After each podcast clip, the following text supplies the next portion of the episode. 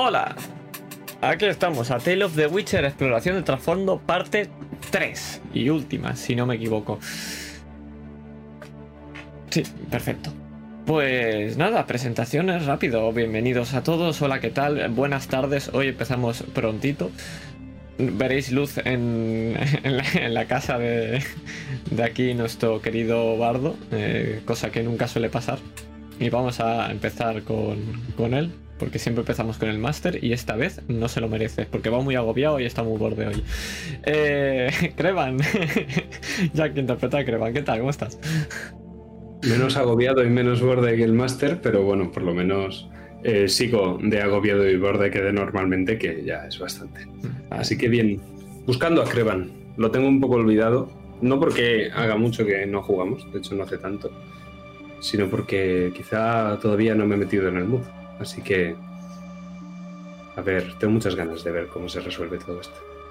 Pues sí, además que te faltará el, resolver a, a, Crevan, así que como con ganas, con ganas. Y nada, y nuestro querido Master aquí arriba, quejándose de la vida. ¿Qué tal, Iván? ¿Cómo estás? Hoy estoy mala onda, pero qué mejor lugar para ponerse en el mod que este canal. ¡Ah! Mis pulmones. Por favor. Hilamos mejor que Hola. Oh, madre mía, cómo hilamos aquí. Eh, mejor que Aracne. no es el momento, Jack, pero lo tenía que decir. Tienes un. Si tienes un momento. El mejor podcast de mitología. Pásense por, por Evox, Spotify. Eh, mm, no sé cuántos sitios estamos, la verdad, son muchos. Muchos. Es lo que pasa cuando, cuando estamos sumergidos en la fam y los billetes. Es lo que hay. Que tenemos un WordPress de. Tenemos un WordPress de The Mood for Roll que eh, se presenta al canal, se suben partidillas eh, cada viernes. Eh, lo, ha creado el, señor Bardo y lo ha, lo ha rediseñado un poquito el bueno de Aitor. Bueno, un poquito, le ha metido mucha caña el señor Aitor lo ha dejado bastante refacherito. Gracias por poner el enlace, porque yo no lo iba a poner hoy, porque no lo tenía preparado. Y como, como ha dicho eh, Victoria barra Lucres barra Gagden barra todo, eh, esta es, por desgracia, la última sesión de exploración de trasfondo. No, no. No sé cómo va a salir esto, pero Esperemos que bien. Pues sí. Y nada, yo soy Adrián interpretando a Lucrez y, Victoria y pues, lo que se me eche encima, no sé si habrá algo más. Eh, y nada, que, pues, le damos a la intro. Dentro intro.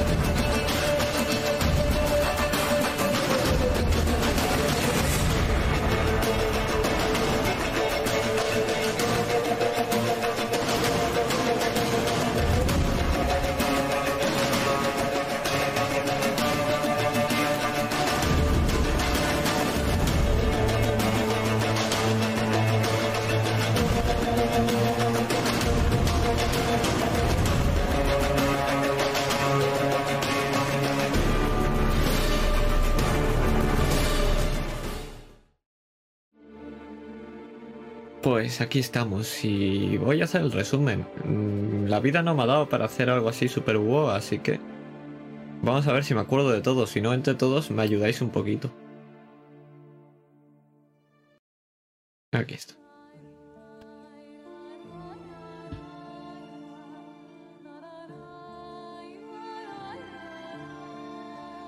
Pues en la exploración anterior, así como en grandes términos, eh, vivimos un poco lo que fue la el pasado, una parte del pasado de Crevan, en el cual lo veíamos en una tumba, donde había perdido a su maestro, la persona que le había dado su instrumento más preciado, el cual no sabía si cómo continuar su, su vida tras esa muerte pero gracias a su amiga entendió que tenía que contar esas historias para que no muriera nunca.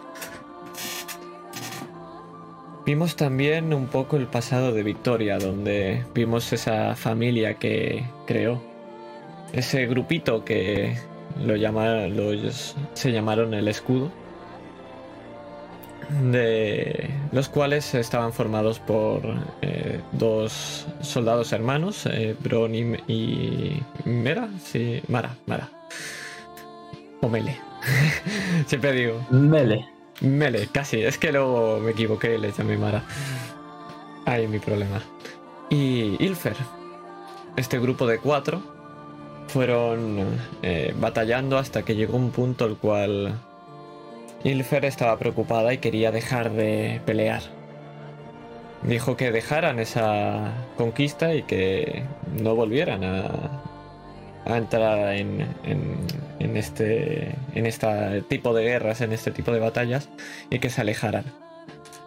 Victoria prometió que iba a ser la última y así fue, pero no como le gustaría porque Ilfer les traicionó y acabó con la vida de los hermanos viendo que iban a tener un hijo. Y intentando acabar también con Victoria, pero descubriendo que no se podía matar tan fácil a un vampiro. Más tarde vimos los resultados de la charla que tuvimos con Victoria y Crevan, en el cual teníamos que decidir cómo actuar respecto a unos bandidos que acechaban el bosque en la captura del norte. Crevan dijo que no había, no había llegado a un pacto con Victoria para que todo acabara en muerte e insistió en hablar con ellos. Así que eso es lo que hicieron. Victoria hizo de cebo, como hacía siempre, mientras que él empezaba, él se fue a hablar con la líder, que no era otra que, que Ilfer. Ese grupo de bandidos eran tanto hombres del norte como hombres del sur. Y estaban huyendo de la guerra. Y en ese momento, en esa charla, es cuando Victoria entró. Esas voces que tenía Victoria en la cabeza la vimos como empezaron a controlarla otra vez. Y como poco a poco empezó a tomar esa forma de sombra. Para descubrir que lo que le afectaba era un Im, si no me acuerdo, si no recuerdo mal el nombre. Exacto el cual empezó a asesinar a toda la gente del campamento y apagando todas las llamas, porque la luz le hace más débil. La batalla acabó con el desatar de un infierno por parte de Crevan para acabar con este ser. Además, ese ser acabó con mutilando a Victoria, cortándole el brazo, una de las piernas y atravesándole el estómago. Y al final volvió a contarle esa historia que Creva le contó, la historia de una gata y una loba. Una gata y una loba, la cual hemos vivido en otra campaña aquí de The of the Witcher, pero que Victoria la tomó para sí y le dio la vuelta, convirtiéndola en la historia de Ilfer y de Victoria. Al final consiguió aceptar y perdonar a Ilfer mientras eh, su vida se, se le escapaba entre las manos. Pero todos sabemos que es un vampiro, así que todavía pudimos ver como Ilfer marchaba con una sonrisa en vez de con lágrimas.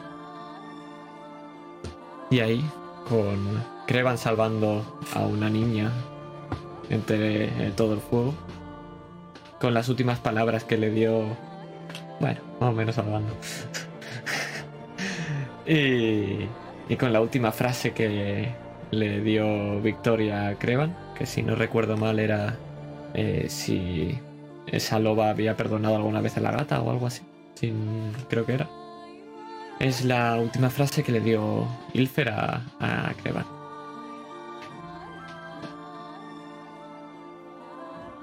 Añadir que también vimos, porque creo que nos has mencionado eh, un poco de la convivencia de Lucres con el brujo Zimric. Cierto, y vimos exactamente la convivencia del brujo y cómo, y cómo fue el entierro de la madre de Victoria. Efectivamente. Pues si me permitís, vamos a empezar.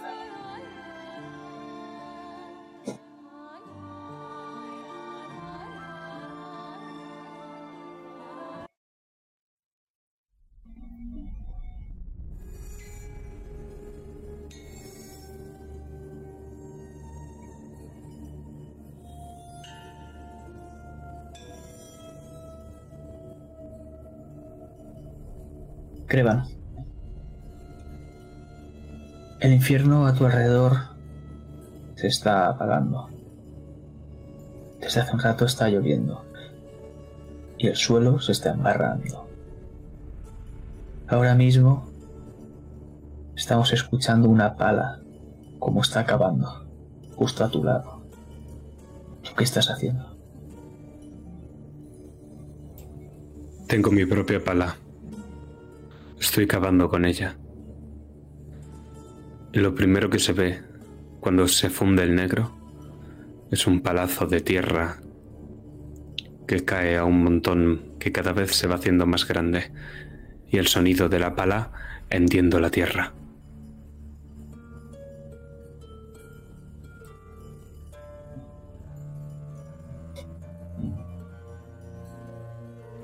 Vemos a Ilfer justo a tu lado,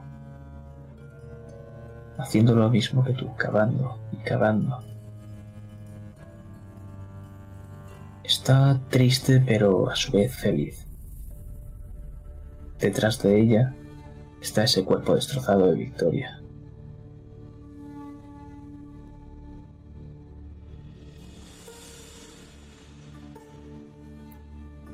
Delante de la tumba que tienes tú,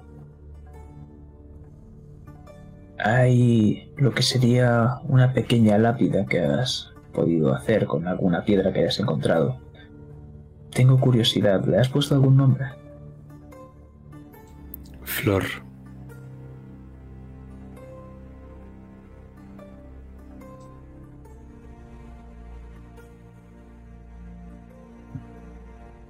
Justo al lado de esta tumba podemos ver cómo hay algunas más, algunas flores reales esta vez, que han estado pisadas, algunas están cubiertas de sangre, otras están arrancadas y otras chamuscadas. ¿Sabes, Isfer? Sí. ¿Sabes cuál es el origen de la muerte? Sorpréndeme. Una vez, en uno de mis muchos caminos, en uno de mis muchos viajes, me encontré con un par de mujeres cerricanas. Ambas acompañaban a un hombre, viejo, muy sabio. Fueron muchas las historias que compartimos por las noches en la hoguera, algunas tan antiguas como el propio continente. Pero fueron aquellas mercenarias cerricanas quienes me hablaron por primera vez del verdadero origen de la muerte.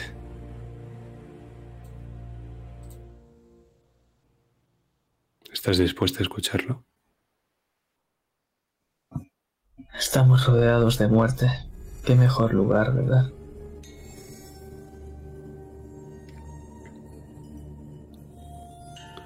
Verás, mi oficio, como el de todos los que son como yo, es contar historias. Y esta que me fue contada he de albergarla con especial cariño, con especial celo. Las cerricanas me contaron que cuando los seres humanos fueron creados, los propios dioses dudaban entre dotar o no dotar a los hombres de la inmortalidad, como los gnomos y como los elfos. Los seres humanos eran pasionales, vivían de forma mucho más plena que todos los seres anteriores. No gozaban de la herrería de los gnomos, ni de las artes de los elfos, pero el amor de los hombres. Había una forma de mejor de dotar de vida al mundo, de dotarlo de historias. Tal vez por el amor de la guerra. No. Hay amores por los que merece la pena empezar una guerra. Y hay guerras que pueden detenerse tan solo conquistando un amor. Pero esas historias, los dioses discutían si esas historias habrían de extinguirse de una vez. ¿Habrían de morir? No. Los hombres debían de ser inmortales, y es eso lo que decidieron los dioses, como los elfos y los gnomos. Es por eso que al continente mandaron a un mensajero, un embajador. Y él debía comunicar a los hombres la decisión de los dioses. Debía de llevarles la propia inmortalidad.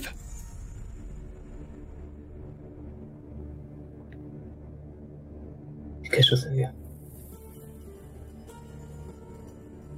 El mensajero caminaba a pie desde las lejanas tierras de los dioses y poco acostumbrado a los contratiempos del camino, acabó por perderse. Se perdió, pero no en el camino.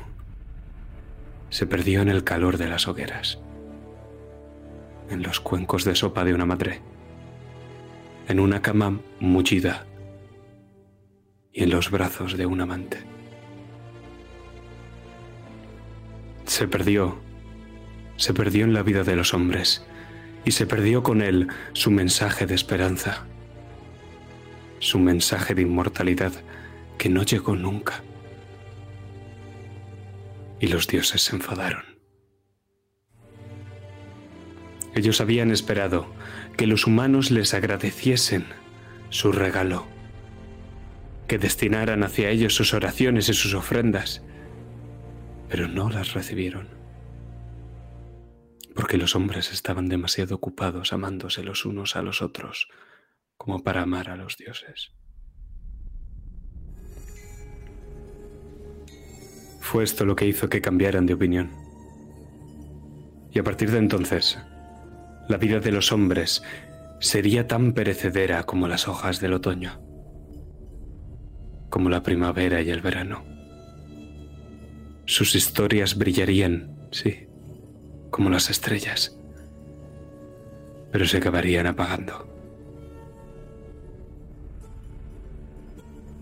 Un nuevo mensajero partió hacia el continente y cabalgaba una montura veloz fue directo a comunicar este mensaje.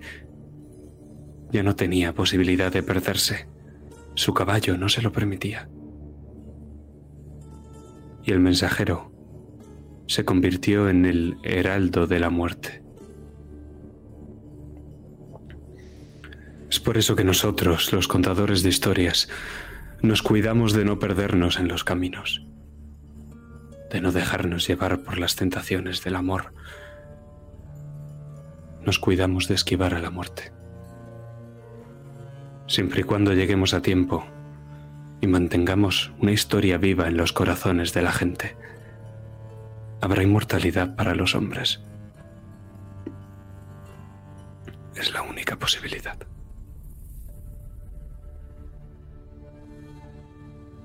Me alegra que seas tú quien nos haga inmortales entonces. Es mi don y es mi carga. Que no se cuenten historias sobre nosotros.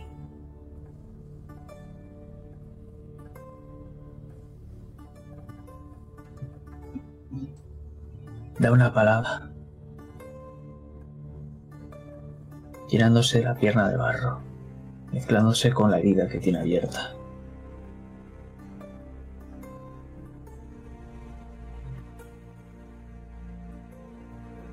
Para eso están los libros, ¿verdad? No. Los libros son como los árboles, acaban perdiendo sus hojas. Cuando un bosque se quema, los árboles mueren. Cuando el libro se quema, mueren las historias. Nosotros no. Nosotros somos como la primavera, que por mucho que se arranquen todas las flores y se quemen todos los bosques, siempre acaba llegando. Somos como ese caballo, que es inevitable. Qué destino tan cruel entonces. Obrar por los demás, pero a ti nada. Es realmente triste. Es otra historia de amor. Amamos la vida, tanto que renunciamos a ella.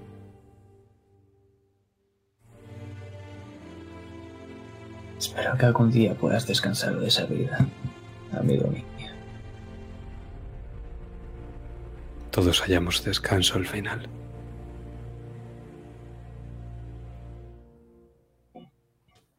Ya no hay una tumba delante de mí, lo que hay es solo un montículo de tierra.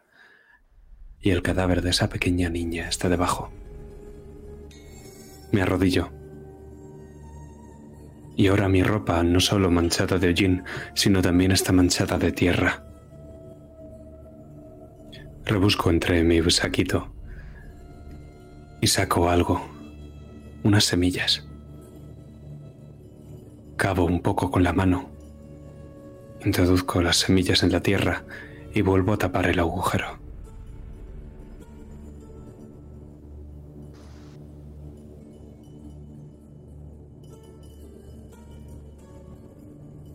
Cuando te das la vuelta, puedes ver unos ojos que te están mirando. Puedes escuchar, oler de su boca el olor a la muerte. Pero nos alejamos rápidamente de ahí. ¿Por qué? ¿Lo crees? Quiero que me digas dónde estáis. ¿Qué estáis haciendo? Porque te voy a decir antes que se han escuchado rumores de asesinatos. Y rumores de asesinatos pocos días después de que alguien te faltase el respeto. Son cada vez más y más. Y tu padre hace tiempo que no te habla. Te mira con desprecio por encima del hombro.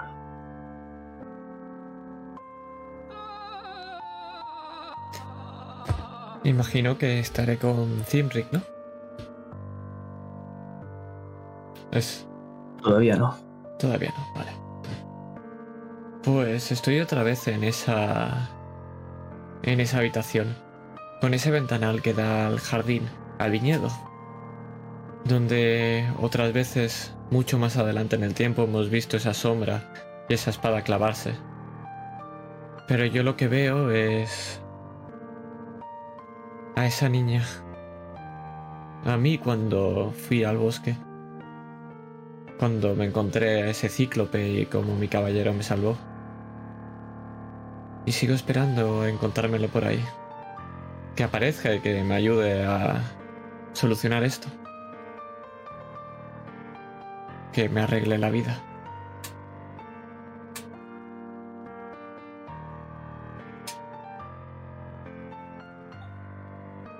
Detrás de esa puerta podemos ver cómo Finrick está caminando por los pasillos y al lado tiene un mayordomo. ¿Qué le está diciendo este mayordomo a Finrick? Le he dicho que no puede entrar ahí. Esos son los aposentos privados de... Un momento. ¿Eso que veo ahí son trozos de queso? Maldito desgraciado. Trozos de queso y si sigues hablando, trozos de tus dientes. Puedo venir de aquí a allá cuando quiera y como quiera, ¿entiendes? No sin el permiso del señor de la casa. Él es todavía quien manda dentro de los Gardén. Discútelo con Lucres entonces.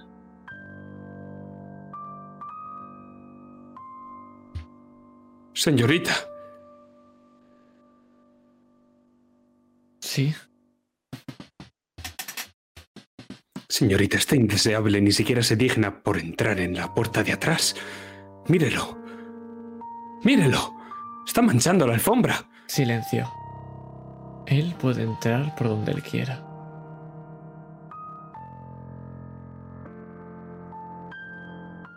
¿Queda claro? No Y me ahora- ama. por su- No, no queda claro, por supuesto que no. Está echando por la borda todo lo que significa su futuro matrimonio, el honor de esta casa, la memoria de su padre. ¿Acaso él sabe lo que usted es? Casi tú sabes lo que yo soy. Aquí solo hay alguien que sabe lo que soy. Y no eres tú.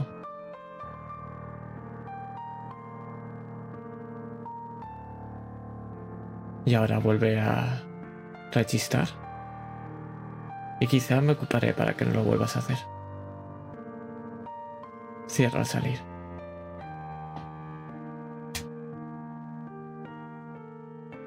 Ya Su padre sabrá de esto. podéis ver, tanto tú como Lucres, como Zimric se quita esos guantes y te los tira a ti, rebotándote en el pecho, cayendo en tus manos. Límpialos bien, se han ensuciado mucho esta vez. Y claramente te has manchado de sangre. Otra vez. Estos rumores cada vez apuntan más y más a Zimric. Y se está hablando mucho de Lucres. Demasiado.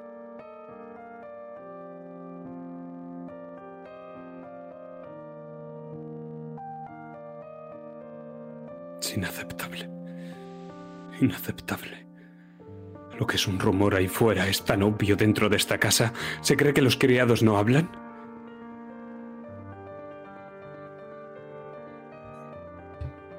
Yo misma me encargaré de que los criados se acallen. Yo misma me encargaré de que la gente de fuera se acalle. Con cualquier método que sea necesario. Es un criminal, mi ama. No, no soy un criminal. Lucho por el honor de Lucres. Quien mancha su nombre se manchará con mi espada. No. Lo, eres tú quien mancha de sangre este lugar, quien mancha la reputación de la familia con la sangre derramada. Te pega un puñetazo en la cara. Empieza a desenvainar lentamente su hoja. No cae al suelo. Se levanta firme. Se pone en su posición de mayordomo recto, muy recto. Y te mira desafiante. No seré yo quien manche el honor de los Garden. Pero sí su suelo. Y se lanza por ti, clavándote en el estómago la espada. Mientras sangra y empieza a mancharse el suelo con ese gran charco de sangre, escuchas a Lucres. Esta familia lo único que hace es una cosa. Derramar sangre.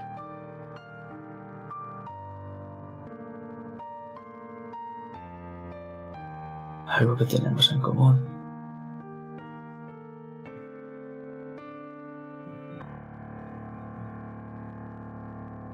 pero yo he encontrado un motivo por el cual hacerlo.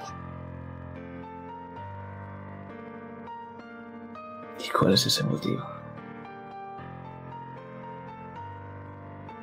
Me acerco y le doy un abrazo. Mientras veo cómo se apaga desde detrás la vista del mayordomo y se queda inerte en el suelo.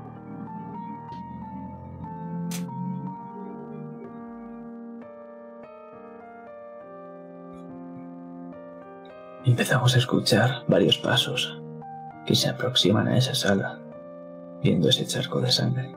Pero nos vamos a dejar de ahí porque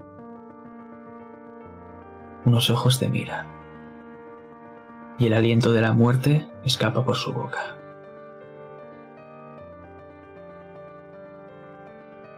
Entonces debo matarle. No hay más opción. Se habla demasiado de mí. He encontrado manera. Hay que acabar con los rumores.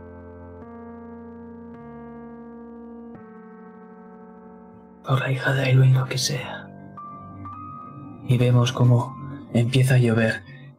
Las ventanas empiezan a, a, a caer ese reguero de agua por ellas y fuera empieza a, caer la tormenta, a caer varios rayos y tú estás mirando por esa ventana. Cae un rayo. Puedes ver un choque de espadas con unas garras. Cae otro rayo y ves esa espada como está clavada en el suelo. Cae otro y ves ese brillo del colgante de Zimrick, cómo empieza a apagarse mientras su cuello se abre, empieza a bañarse de sangre y cae al suelo. Mientras lo estaba viendo cada vez, estaba llorando más. No sabía qué hacer y lo único que tengo ahora es la mitad de mis garras hundidas en mi cuerpo. En la costilla. Y mientras se baña de sangre veo como todo mi lateral empieza a caer con mi propia sangre.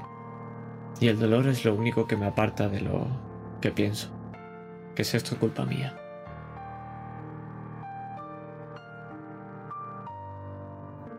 Con el último trueno, el último rayo, vemos como solo queda la sangre. Y ese hombre de ojos esmeralda y ese brujo están ahí ya. Solo el recuerdo de esa batalla. Igual que miro por ahí y veo solamente el tatuaje de ese gato.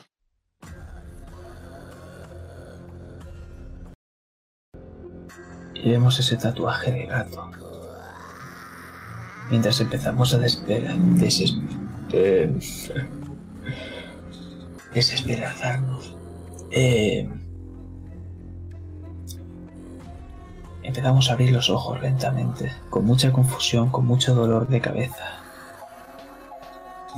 lleno de heridas por todo el cuerpo, con la vista nublada.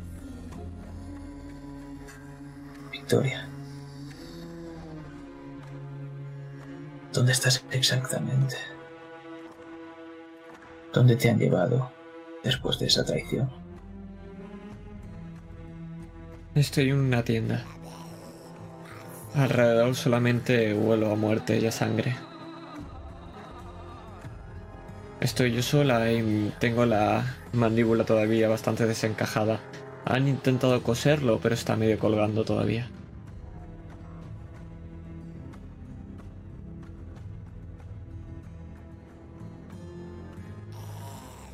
Tu padre entra a la tienda junto a un médico, a un doctor.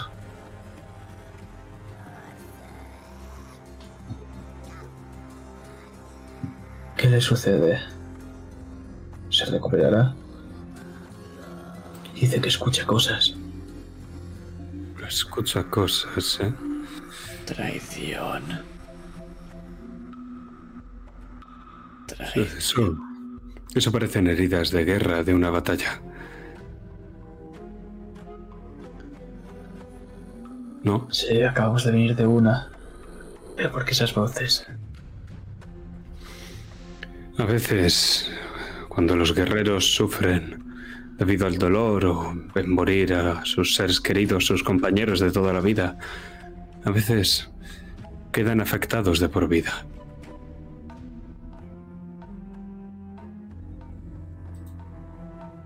Qué se puede hacer para solucionarlo? No mucho. Quizá el tiempo. Quizá hablar con ella, mantenerla algo lejos de las batallas. O darle las suficientes como para que se acostumbre. Además de eso... Dejarla jamás. Ya, me imaginaba que diría eso. Vea, este frasco de aquí es una poción de oropéndula. La conseguí a buen precio de un brujo de la escuela del lobo.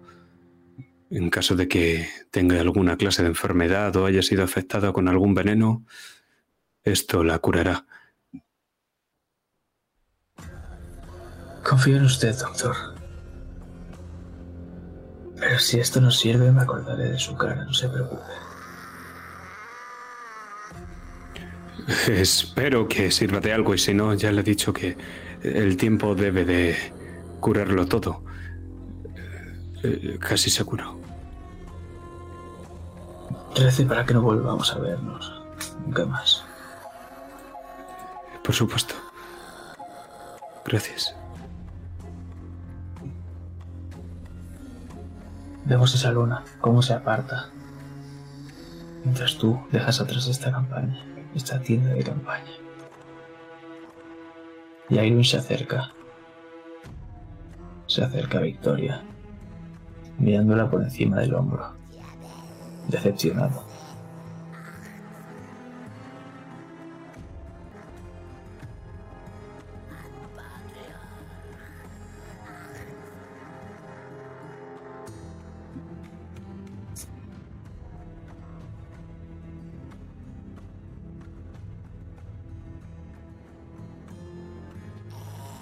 Padre, eres tú. Sigo parpadeando. Soy yo, hija. Tú no ¿Cómo me te a encuentras? Tú no me vas a traicionar, ¿verdad? Solo te traicionas tú misma. La voz dice que también lo harás. Yo jamás. Sabes que trabajo por y para la familia. En cambio, tú no estás dando mucho.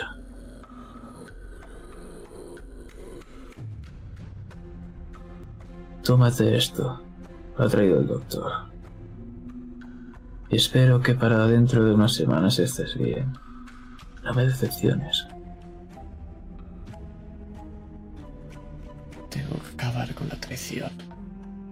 Lo digo mientras me echo este líquido y entre esa mandíbula todavía rota sobresale un poco de ese líquido.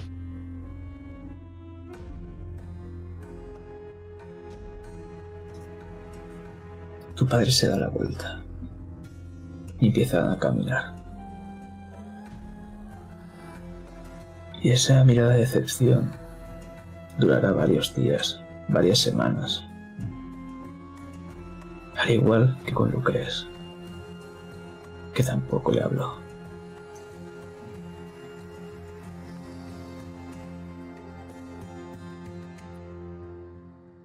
Pero tus ojos se cierran para ir abriéndose poco a poco. Algunos instantes solo son segundos, algunos tal vez que un par de minutos. Y entre ellos puedes ver a alguien con una especie de colgante brillante y a una persona con un par de esmeraldas por ojos que están hablando. A veces acaloradamente. A veces más tranquilamente, más pausadamente. Este hombre de ojos esmeralda te despierta cada noche y al poco se va. Pero hace un día que no lo ves.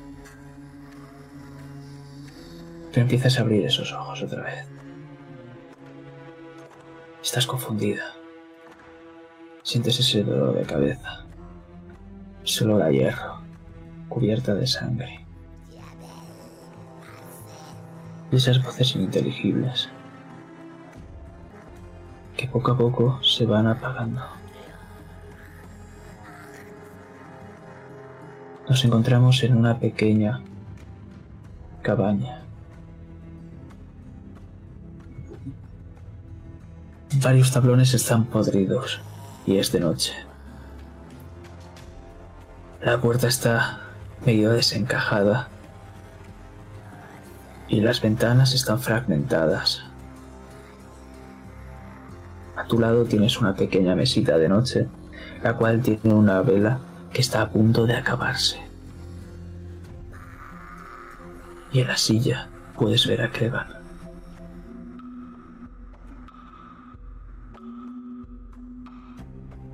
¿Estás ahí? ¿Eres tú? Me toco... Me quiero tocar la parte de la cara donde tengo esa enorme cicatriz. Y depende del tiempo que haya pasado, pero en principio debería estar completamente lisa. Y la parte del pelo que estaba rapada debería tener todo su pelo otra vez.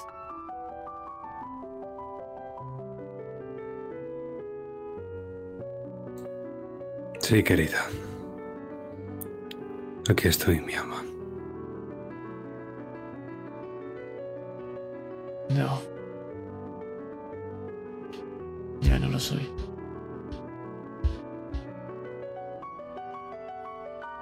Hace mucho tiempo prometí que se acabaría esto.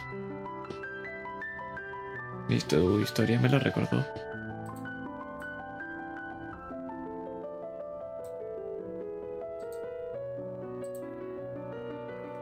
Teníamos una promesa, Victoria Gardán. Que cumpliría mi cometido sin derramar sangre. Que contendrías tu acero y tu sed empainados. No lo has cumplido. Las voces. Ya no escucho las voces. Yo sí.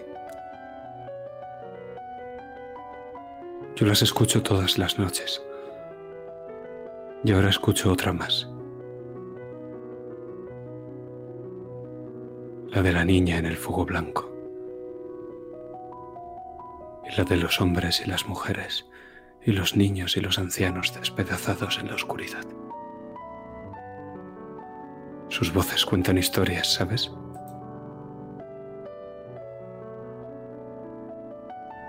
¿Qué tipo de historias?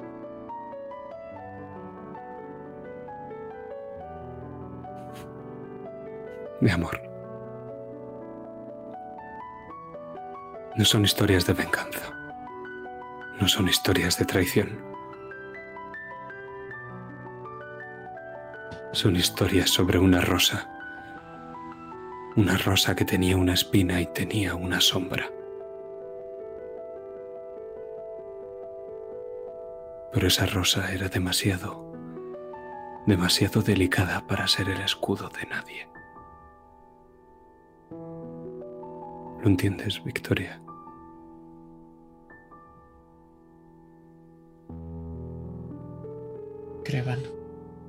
¿Por qué sigues contando estas historias? Porque es mi don y mi carga. Es lo que he de hacer.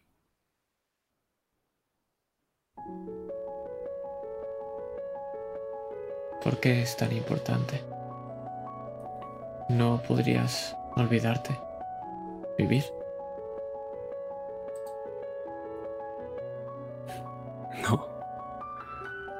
No, claro que no. Esta es la vida. Mi vida consiste en cargar estas otras. Mi vida consiste en ser el mensajero de la muerte. Una historia no es importante si nadie la escucha. Una historia muere si nadie la cuenta. Y un amor se extingue si nadie lo cuenta. Yo he de contarlos todos. He de vivir para que otros vivan. Y moriré para que otros lo hagan.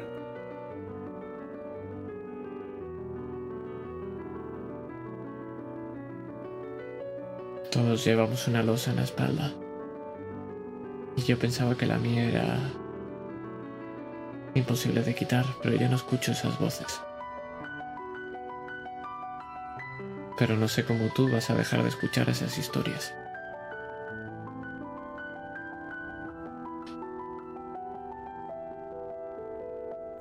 Nadie cambia tanto. Déjame contarte una última historia.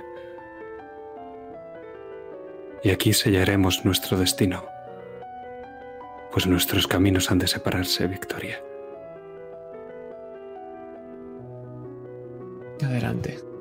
Pero esta vez sea de amor, por favor. Todas lo son.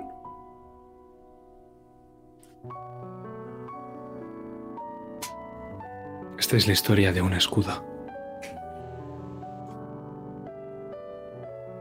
De un fulgurante fénix con alas de fuego, dorado, blanco y rojo. El fénix guardaba este lugar mucho antes de que Nilfgaard llegara a estas tierras, mucho antes de que llegaran los norteños, mucho antes de todo. Y el fénix tenía una forma humana. Cuando llegó a un pequeño pueblo, se enamoró de él y sus gentes. Se enamoró de sus costumbres, se enamoró de sus mujeres, pero también de sus niños.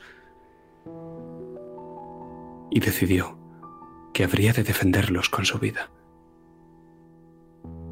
Y cuando los enemigos llegaron, el héroe, el fénix, empuñó su espada, luchó contra ellos, salvó al pueblo, defendió a sus habitantes y murió en el proceso. Pero esta es una historia de hace mucho tiempo. Y el fénix era inmortal.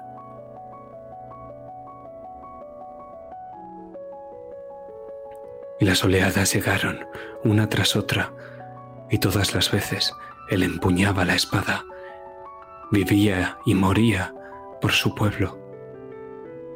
Ellos le adoraron, compusieron canciones, lo recordaron. Estatuas, retratos, dibujos. El fénix protegió a su pueblo. Era un escudo, el escudo de aquella humanidad.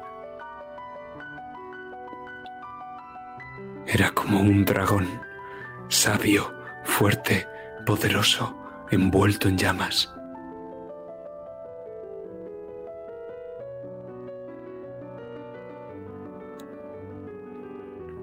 Pero nada es eterno.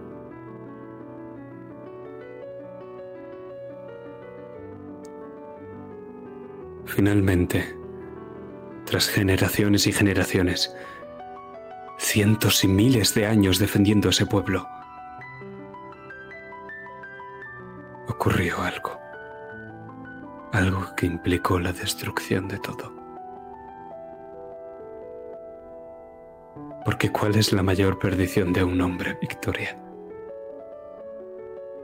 El amor.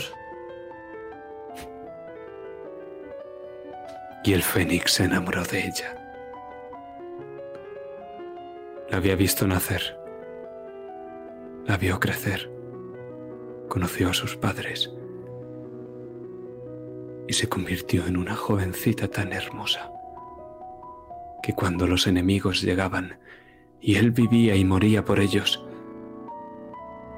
ya no los protegía a ellos, sino que la protegía a ella. Pero él era un guerrero y no podría continuar esa vida estando enamorado de ella.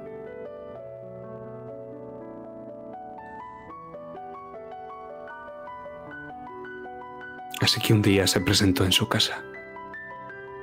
La tomó de la mano y le dijo que debían de salir de allí cuanto antes, que debían escaparse, que su amor sería inmortal y que sobreviviría a todo.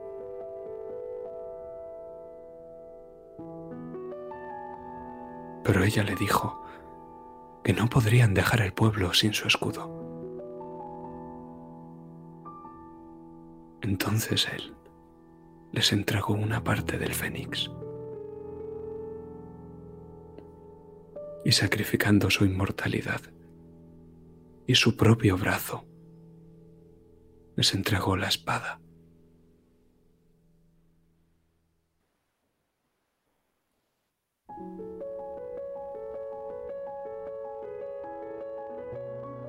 El pueblo se defendió, sí, con esa espada. Derrotaron a todos los enemigos como lo había hecho el Fénix, pero la espada fue pasando de manos y finalmente llegó a manos de hombres malvados, de brujos que se dedicaban a cazar a los fénix y a los dragones, que llegaron del norte y decidieron labrarse un nombre irrumpieron en una bonita casa rodeada de viñedos. Y con la espada del inmortal dieron muerte al fénix.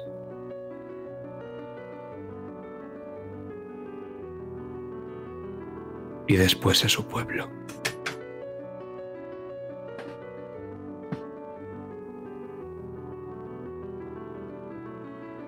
Verás, Entonces al final, ¿por qué se lucha por el amor? Si es el que lo causa todo.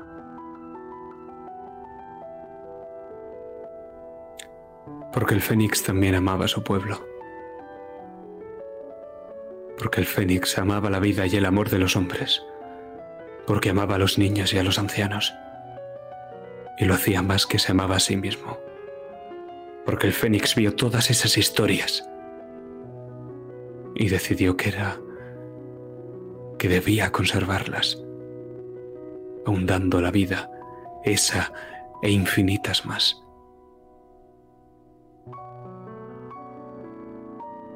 Por eso, Victoria. Por eso el escudo defiende la vida. Y por eso tú no eres uno de ellos.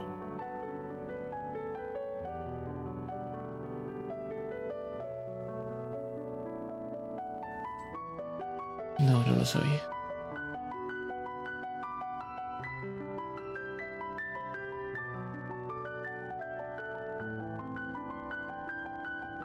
Quizá hubiera sido bueno empezar por esa historia. Hace muchos, mucho tiempo.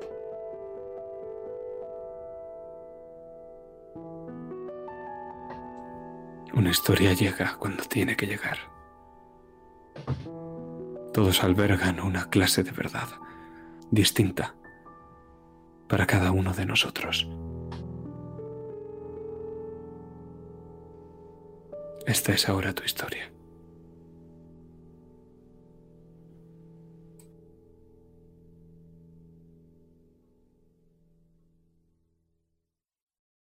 Entonces, ¿qué tengo que hacer ahora?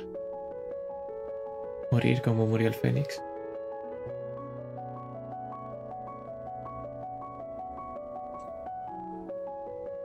Yo no tengo respuestas, solo tengo historias.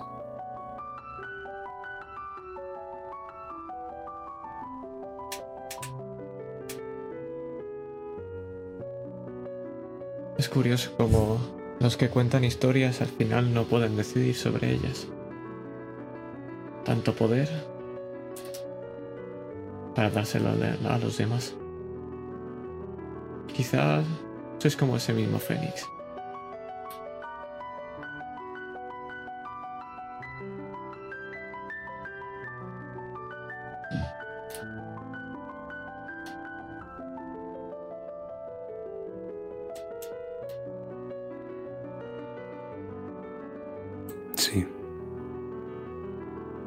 Fin y al cabo, no se cuentan historias sobre nosotros, porque no deseamos que se cuenten.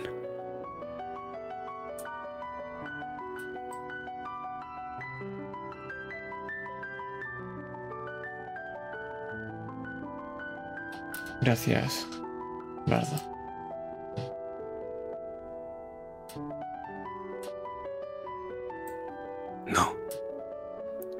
No. Y tampoco Bardo. Mi nombre es Krevan Barhanahit.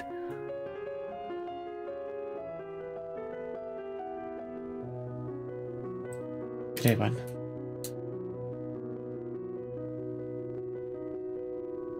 Pero tranquila. ¿Cómo se? Olvidarás. Olvidarás ese nombre.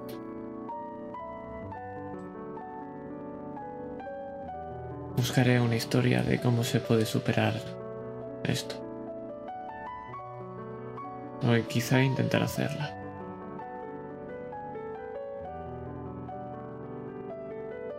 No soy el escudero de nadie. Pero quiero ser algo. Eras una rosa con espina.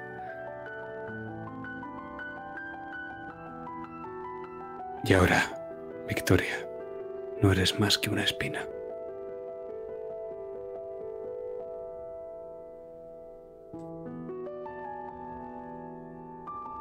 Me miro las manos. Me miro el cuerpo y veo que aún tengo manchas de sangre.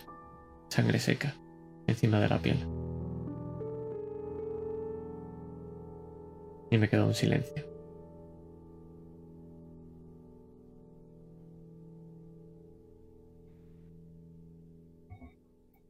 Vamos a ir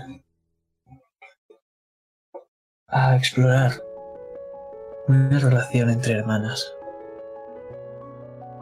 Que quiero que me describas tú dónde estamos y pongas la música que más te parezca.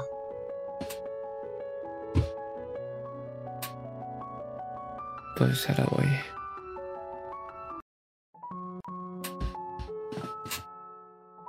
Estamos enfrente de una tumba. Vemos como esta tumba tiene unos grabados hechos como una especie de cuchillo. Resigue todo el lateral de la, de la tumba esta losa, redonda, humilde, como si fuera la de cualquiera. Pero para Victoria no lo es, porque era una reina. Y vemos esa corona, dibujada hace tanto tiempo por ella misma. A su lado está Lucrez, la cual le pone la mano en el hombro. Estamos preparando la búsqueda. Papá, sabes que no ha desaparecido así como así, y lo encontraremos en algún momento. Pero ella está en silencio. Porque ya perdió a su reina. Y ahora ha perdido su rey. Ha perdido su familia. Dos veces.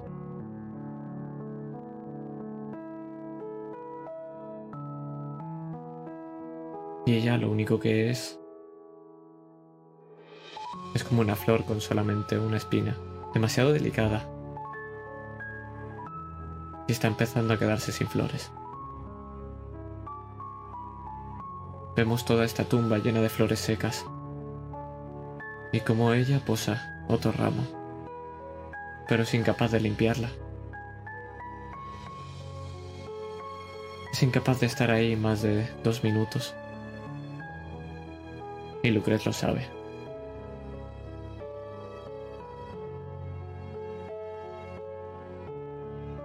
Lo vengaremos. Te lo prometo. Ahora yo haré su papel. Y ella, con el puño cerrado, haciendo fuerza,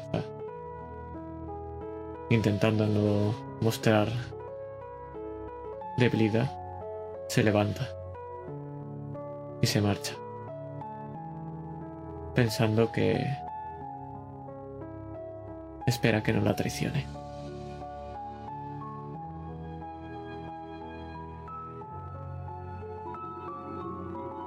Y vamos a seguir esos pasos porque cuando menos nos demos cuenta, vamos a estar frente a las puertas de una gran ciudad de la capital.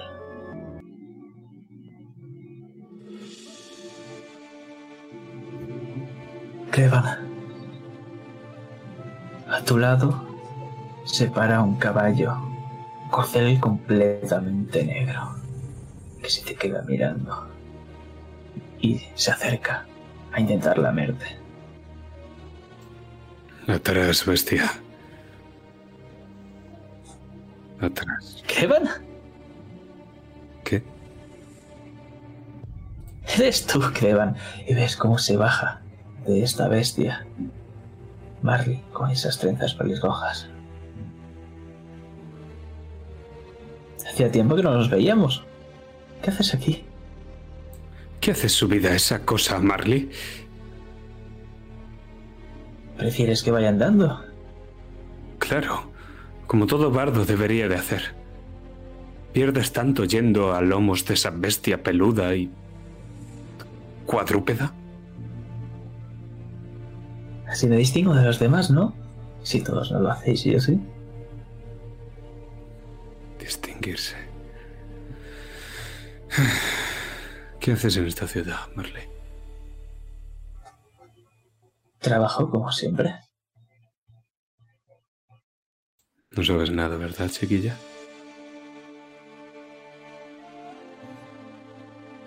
¿De qué debería tener idea? Ya sabes cómo va esto. No trabajamos gratis. Historia por historia, como en los viejos tiempos. Claro. Y se te queda mirando ese colgante. Parece ser que siempre vas a llevar ese maldito colgante en tu pecho, ¿verdad?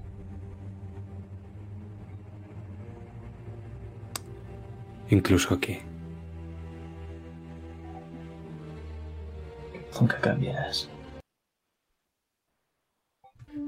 Pero ahora mismo estamos en casa de tus padres.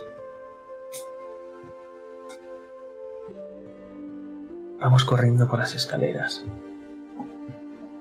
Y estamos justo delante de esa puerta, esa puerta marrón, completamente limpia, con ese pomo dorado. Y la abrimos. ¿Cuántas camas hay? Solo una. Mis padres duermen en la otra habitación. Tampoco está muy lejos de ahí, en una cama de matrimonio, en un lecho de paja doble. Y yo, como era el único de todos, como mis padres no han tenido a nadie más, tenía esa habitación para mí solo y yo me sentía un pequeño rey. Hay bastante espacio debajo de la cama y nuestra casa es bastante pequeña, pero ese es mi escondite favorito.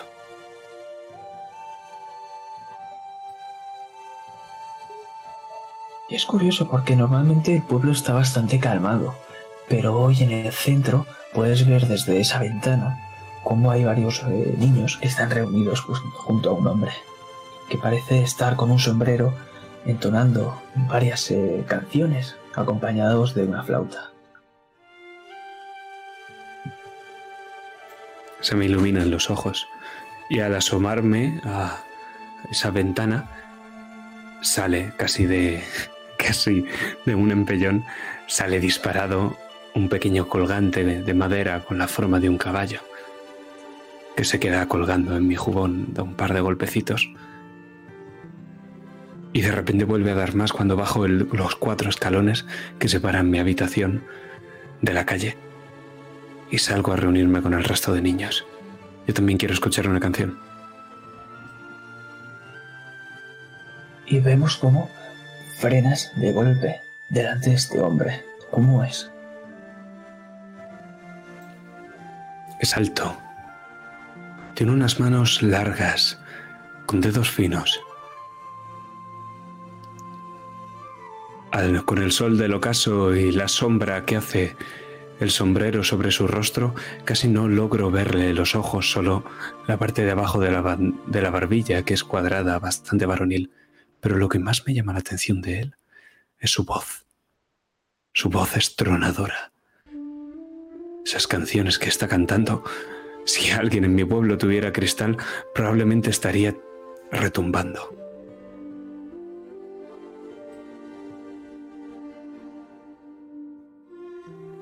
Y hay algo que de lo que no puedes apartar la mirada, y es que cada vez que se gira hacia vosotros, a cualquier niño, de su cuello, de su cuello, perdón, va colgando y balanceándose un gran sol inferdiano.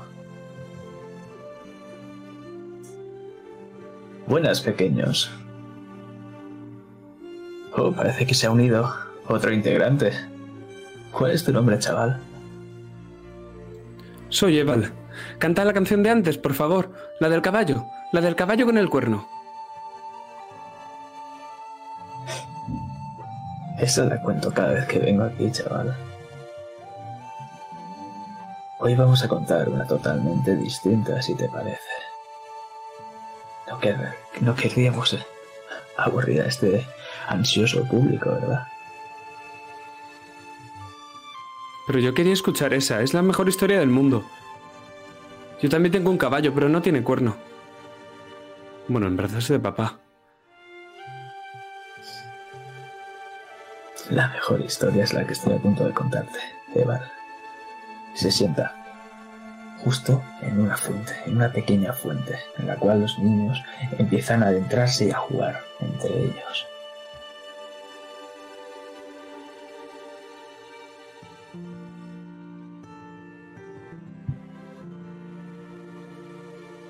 Érase una vez un pequeño zorro, muy inocente, que un día se perdió. Se perdió en el bosque. Sus padres lo dejaron atrás. O puede que él se adentrase demasiado. Pasó, pasó varios tiempo, bastante tiempo perdido hasta que confundió a su padre con un lobo, con un gran lobo negro que aullaba la luna.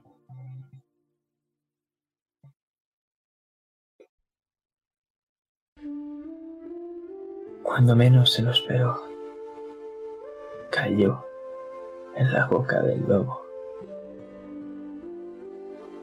y formó parte de su familia, de su manada, durante mucho tiempo. Este pequeño zorro nunca supo a dónde se metió. Y nunca volvió a ver a su familia, porque ahora tenía una nueva. ¿Y qué crees, chaval? ¿Qué crees, Eva? esta nueva vida era mejor o no.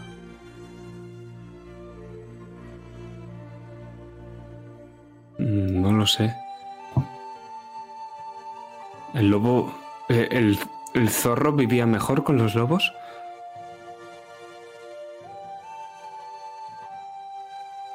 ¿Quién sabe?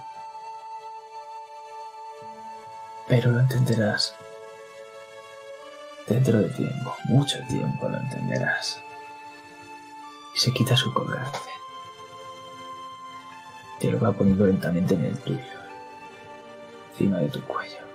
No lo entiendo, pero entonces, ¿el zorro se convirtió en un lobo o siguió siendo un zorro? Yo creo que ambas. Tenía tanto de zorro como de lobo. Aunque quisiera ocultarlo.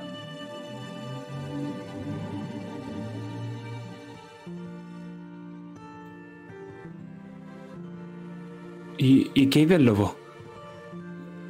¿Siguió con él? ¿Dónde estaba antes? ¿Por qué no me cuentas una historia sobre él? El lobo estuvo mucho tiempo vagando solo, buscando a alguien que contase alguna historia sobre él. Porque, sabes, de los lobos nadie cuenta historias. Así que encontró este pequeño zorro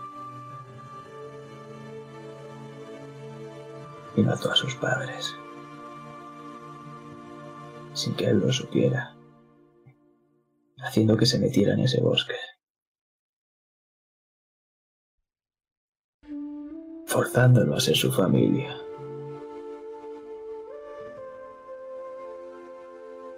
Después, con los años, se hicieron inseparables, bajo una mentira, de la cual nunca se daría cuenta el zorro. A veces pasaban tiempos separados, pero siempre volvían a verse. Pero estaban destinados a separarse definitivamente un día.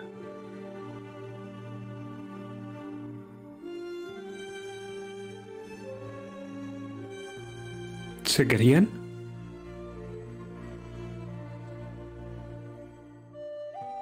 Muchísimo. Era un amor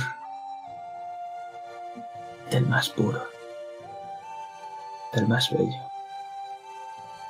Y por eso, del más doloroso.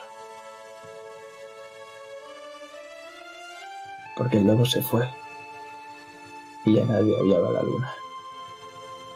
Y el zorro quedó solo. Para siempre.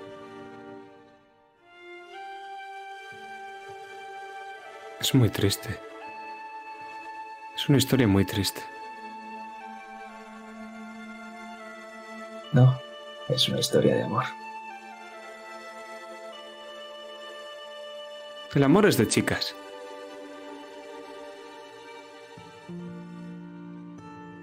¿Y eso quién lo dice, joven Eva? Yo y todos los demás del pueblo.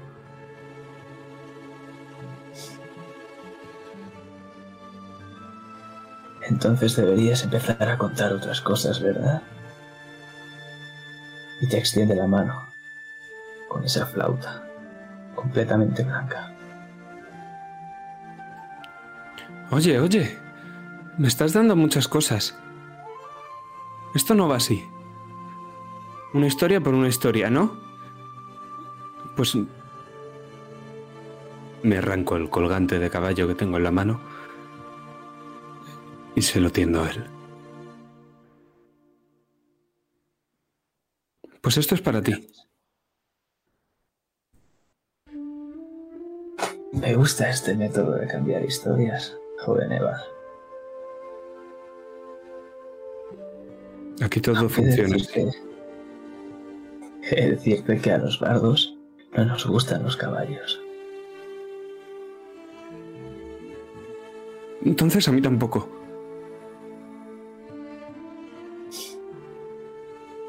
Te aprendes rápido.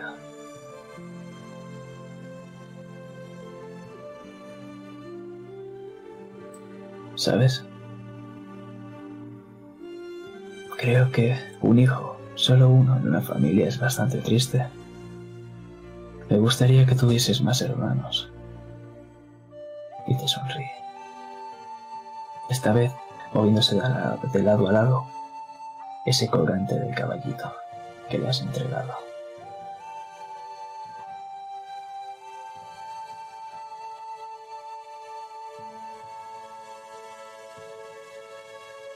Nos vamos.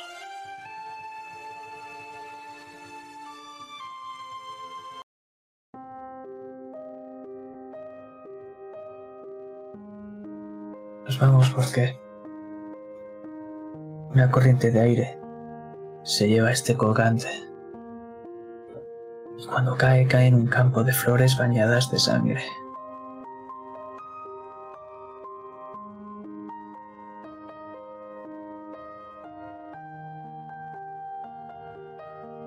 Ahí lo entendida Victoria.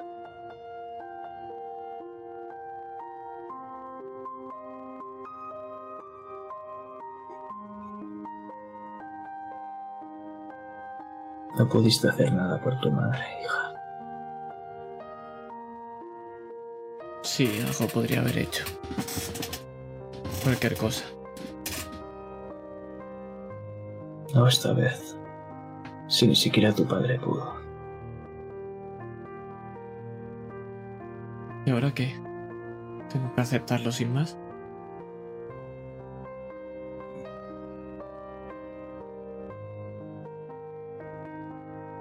Debes recordarla. Siempre, cada día, cada instante.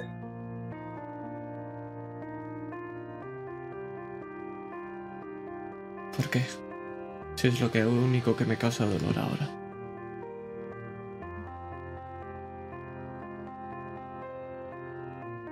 Porque es la, última, la única forma de inmortalizarla, de hacerla eterna. Para bien o para mal, solo el dolor desaparecerá con el tiempo.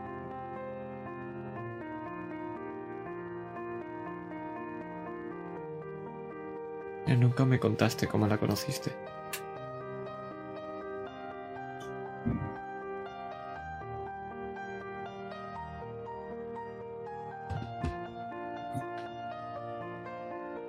Fue en un lugar bastante parecido a este, repleto de flores.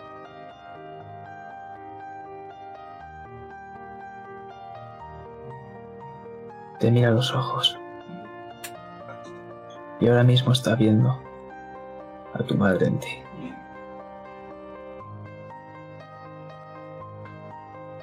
Estaba recogiendo varias flores, haciendo un pequeño ramo. Nunca me contó por qué.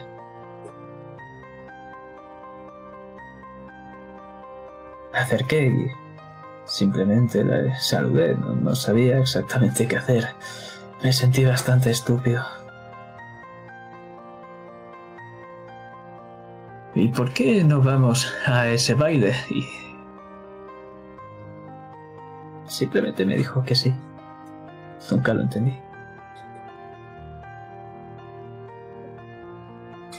Y en ese baile volví a ver ese ramo de flores.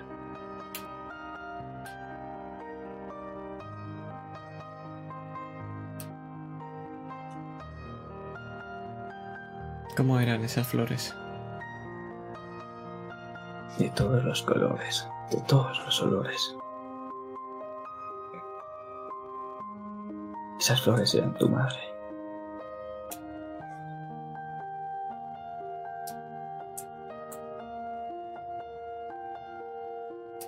Gracias, papá. Intentaré recordarlo. Te pone la mano en el hombro. Para ti, ¿cómo era tu madre? Para mí era una reina. Con esa sonrisa y... Su pelo le quedaba muy bien con esas flores que se ponía en la cabeza, como si fuera una corona. Una vez le pregunté por qué las llevaba y me dijo que era porque te gustaban.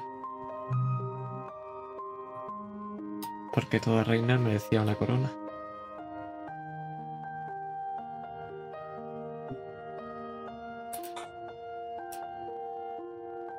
Tu padre arranca una flor. ¿De qué color es? Es roja. Y la entrelaza en tu pelo.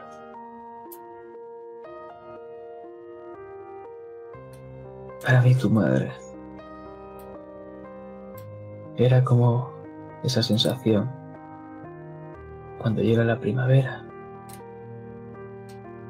y todo florece. Cuando llega el verano y te despiertas y esos rayos cálidos te abrazan y te aportan esa calidez que tanto anhelas. Cuando me iba a la guerra, era como el otoño, cuando esas hojas empezaban a caer. Al llegar el invierno,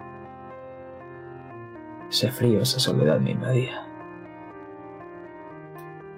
Y así, una y otra vez, repitiendo ese ciclo, hasta que solo ahora es invierno. ¿Alguna vez, alguna vez volverá la primavera?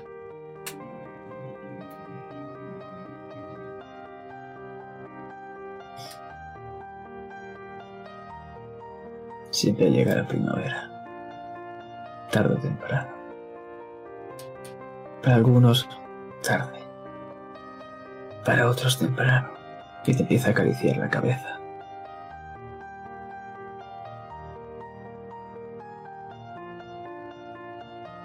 Y nos vamos un momento a esa tumba donde deposita otra vez este ramo de flores de todos los colores junto a las flores secas de alrededor. Porque esa es mamá. Porque esas flores son ella, no esa tumba.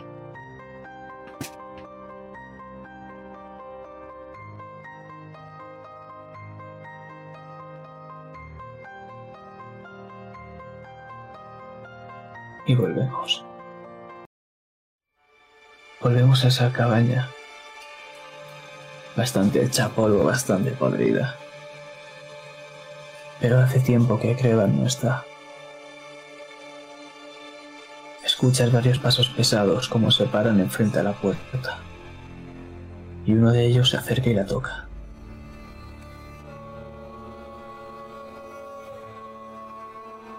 Me intento levantar. O al menos recostarme un poco. Sí. General, soy yo, Michael. La necesitamos otra vez. Adelante. Abre la puerta y empieza a chirriar. Te mira de arriba abajo. ¿Está bien, general? Hace tiempo que perdimos el contacto con usted. ¿Cuánto tiempo hace? ¿Cuál fue la última batalla? Nos hemos hecho con Brena. Al fin. Y es como le tiembla un poco el brazo.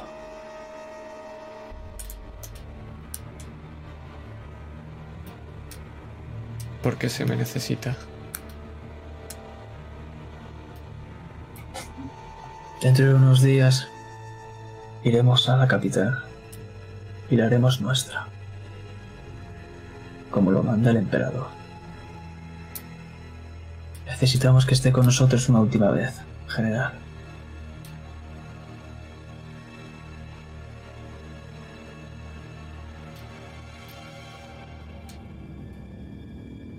Pero ya no soy ese escudo.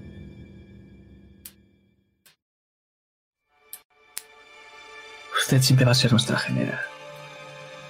Pase por lo que pase.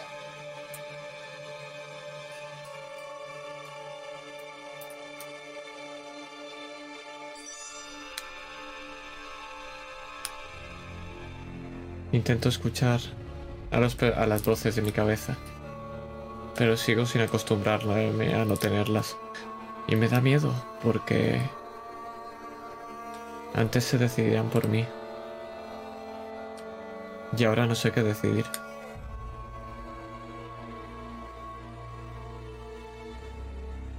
Se para delante de la puerta y te deja el paso. Y puedes ver a un escuadrón completamente firme a tus órdenes.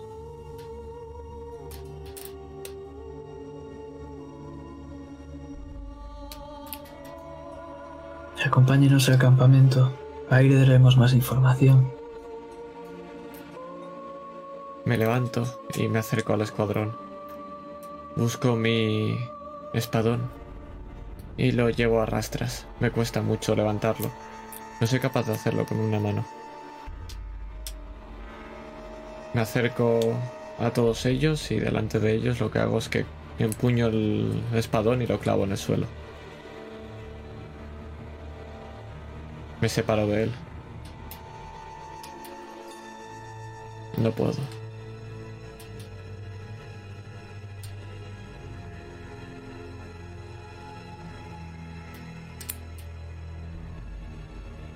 Que no puede? General, la necesitamos, el imperio la necesita. Sin usted estamos perdidos, ¿no lo entiende? Es al contrario. Conmigo estáis perdidos.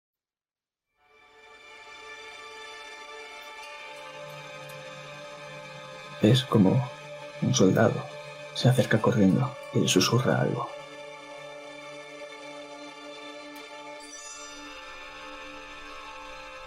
Y una carreta empieza a llegar desde lo lejos, con una sábana completamente llena de sangre.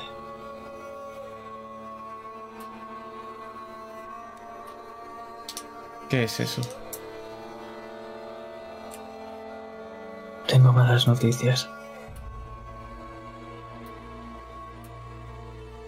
¿Qué? Recuerda que se hablaba sobre su hermana, ¿verdad? En la capital. Sí.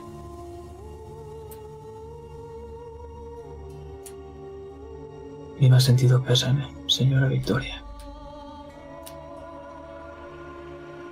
Y el carruaje, esa carreta, perdón, para.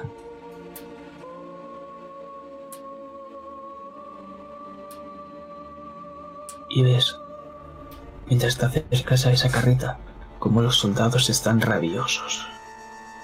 Están rabiosos por lo que le han hecho a Woodliffe Son como unos putos perros buscando a quien morder.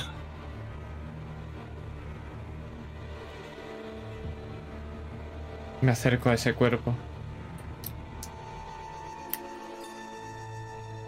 Le miro la cara.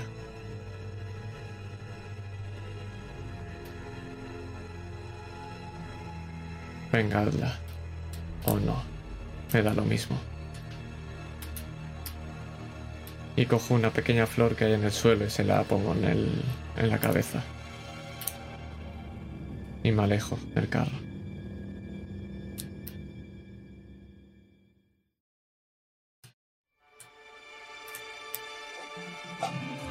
Podemos ver cómo esa cabeza, completamente decapitada, con marcas en el cuello, moratones, cómo te vas alejando. Y cómo los soldados, tanto estos como los que empiezan a venir, empiezan a acercarse hacia ti.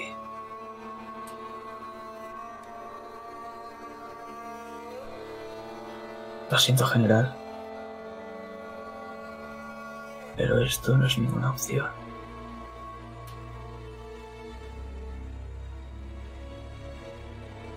Me pongo al lado del espadón y me siento.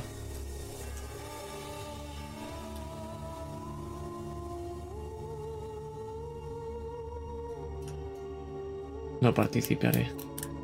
No otra vez.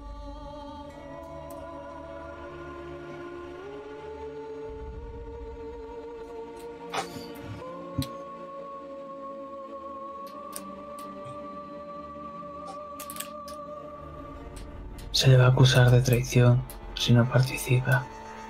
Sabe que el imperio depende de usted en este mismo momento.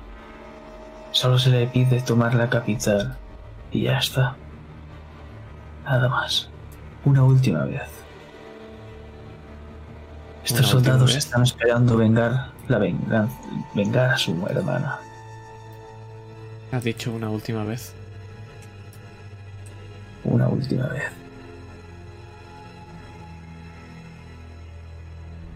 Me levanto y apoyo la mano en la puñadura. Y la vuelvo a desclavar al suelo. Una última vez. Te hace una reverencia. Cuando se levanta, estamos enfrente de un mapa, en el cual vemos la capital. Cuatro cuchillos clavados en las puntas. Y unos peones, unos que se acercan por el sur y otros por el este. Tenemos dos fuerzas, aquí y aquí. ¿Dónde deberíamos atacar? ¿Dónde deberíamos dirigir el principal ejército? ¿La puerta principal o la del este? Estoy mirando ese mapa, pero lo único que veo es esos cuchillos clavados. Sé que lo que vaya a decir va a conllevar a muerte.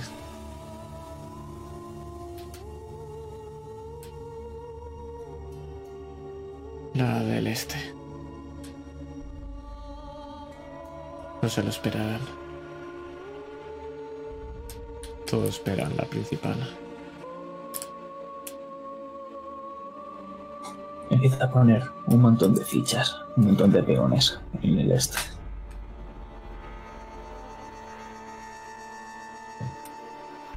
¿Usted apoyará al ejército del este o del sur? El del sur. Haré de cebo.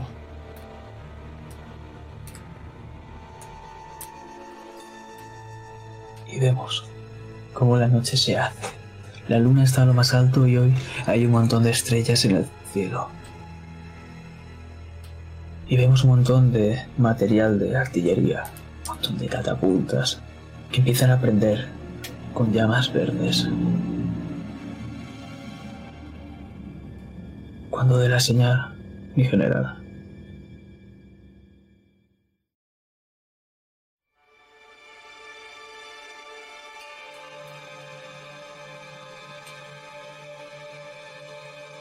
Adelante. cortan las cuerdas y las catapultas lanzan estas bolas de fuego verdes y llameantes. Empezamos a ver cómo la capital parece que empiezan a caer est- estrellas del cielo, estrellas de ese cielo verdoso. Y otro infierno se desata. Digo, para.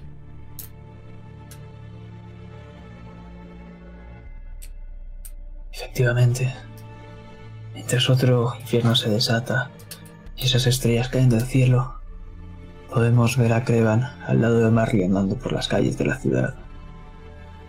Completamente de día.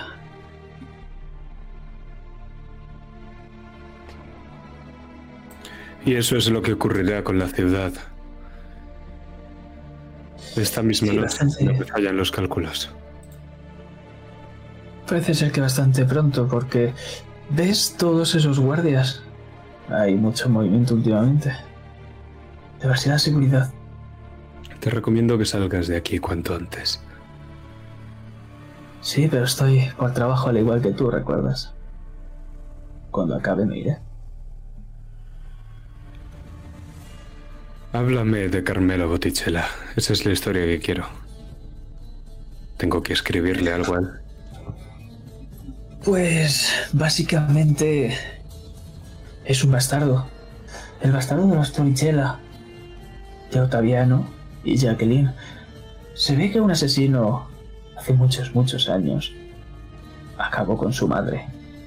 Alguien acabó con su padre años atrás, pero eso no es importante. Se ve que querían acabar con la estirpe de los Torrichella, pero no tuvieron en cuenta a ese pequeño bastardo y por sorpresa de todos, estaba ahí Carmelo Torrichella, el cual Marcel Boissieu lo adoptó. Le enseñó las artes de las coronas de oro. Ya sabes, mover dinero de arriba abajo, préstamos, esas, ese tipo de cosas de banqueros.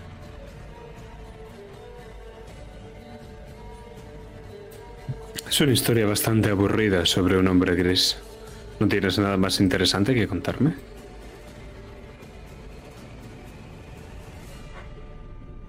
Bueno, son de Niflheim, claramente de Tusana. Y es curioso porque tienen un banco, la mazmorra, allí en Tusan, y otro aquí en el norte, el tesoro. ¿Dónde debes dirigirte? Es curioso. Se lo arrebataron a los Vivaldi.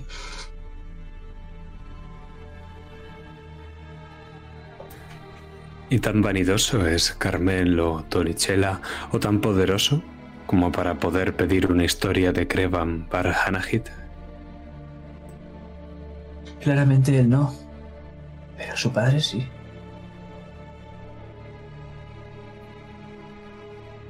Axel es un hombre con un capital. No puedes llegar a imaginártelo. Aunque, si me permites, me gustaría contarte otra historia. En esta historia se hablan de gemelas. De las gemelas Gagten.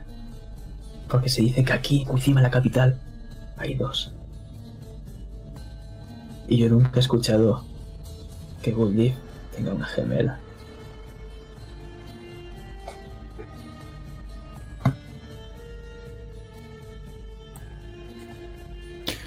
Todas las hermanas Garden tienen una sombra.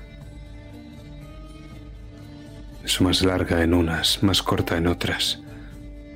A veces esa sombra está encerrada en una casa y anda como un gato. Otras veces... Otras veces es un monstruo.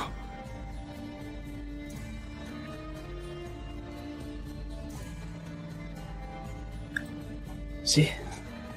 Pero a este monstruo le da igual lo que suceda en esta ciudad.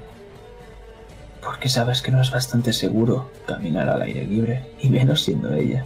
Y ella, como si estuviese por su casa. Se está ganando una diana. Y hay gente que tiene demasiada tontería.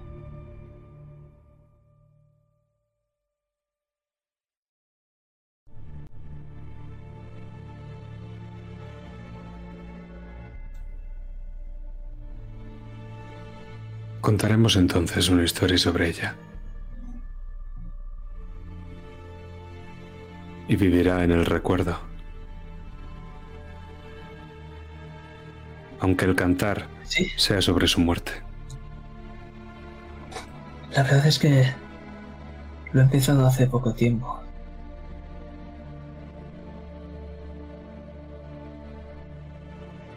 Y el título será genial. Y ves cómo se está colocando una pequeña tira del hombro y ves un par de arañazos en él.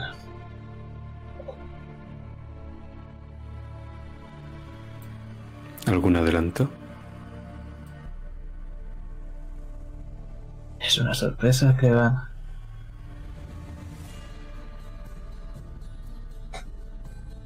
No querrás robármelo, ¿verdad? No sería ni la primera ni la última vez que nos robamos las historias el uno al otro, Marle.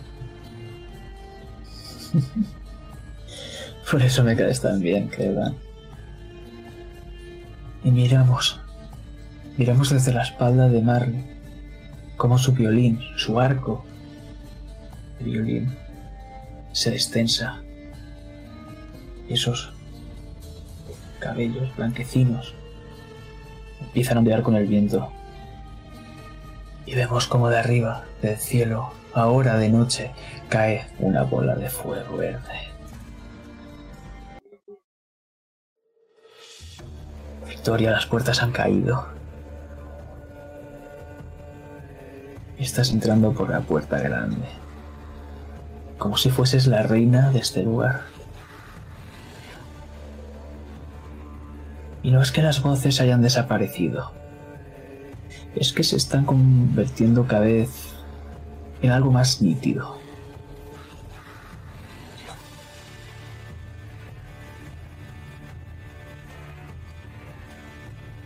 Estás Voy con, voy con el espadón a rastras. Voy haciendo un surco por todas las maderas rotas. Y atravieso el fuego. Como si nada. y ese ejército de perros rabiosos te siguen, mientras puedes ver al este cómo empiezan a escucharse cada vez más y más gritos de guerra, de lamento, y los gritos de las llamas del fuego, que empiezan a consumir todo.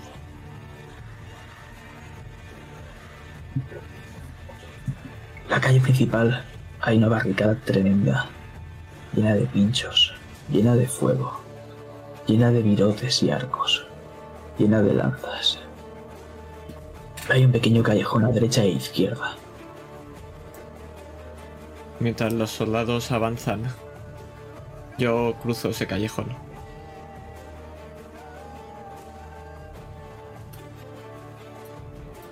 Es un callejón bastante estrecho en el que solo vemos pared. Y al fondo vemos una puerta verde. Me acerco. La rompo de un golpe. Quiero atravesarla y cruzarla a través del edificio. Cuando lo haces puedes ver una fila de ballesteros que te empiezan a apuntar y empiezan a descargar sobre ti esos virotes. En ese momento justo, cojo y pongo la espada, el espadón en horizontal. Intento que la gran mayoría vayan a esa espada, mientras cargo hacia adelante lo más rápido posible. Y vemos como uno por uno van cayendo rápidamente. Pero escuchas como ese pequeño pelotón que te han dado ahora mismo está empezando a sufrir muchísimo.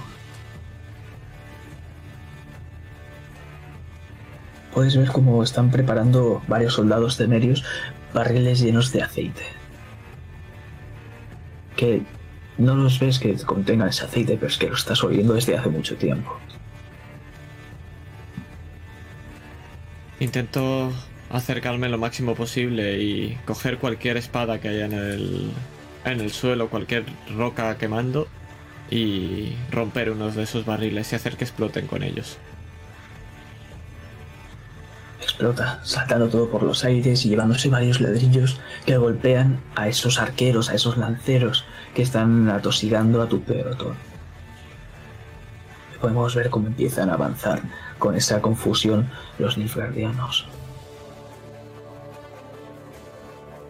Todo está en llamas, lleno de polvo, lleno de esa hum- humedad, perdón, de esa humareda de color negro.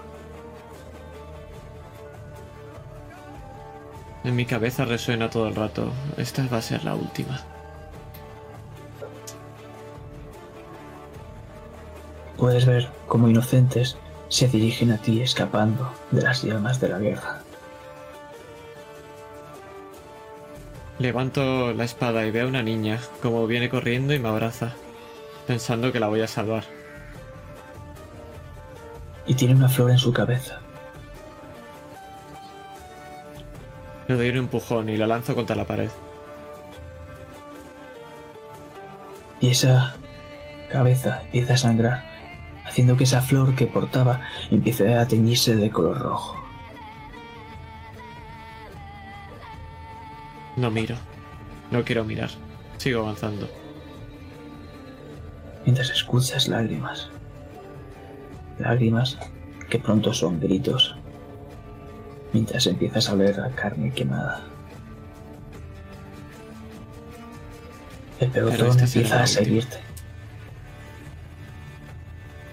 Y empiezan a arrasar por las calles contigo.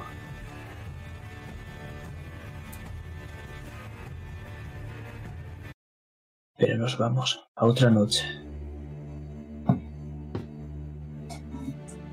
Estamos desde la visión de un hombre.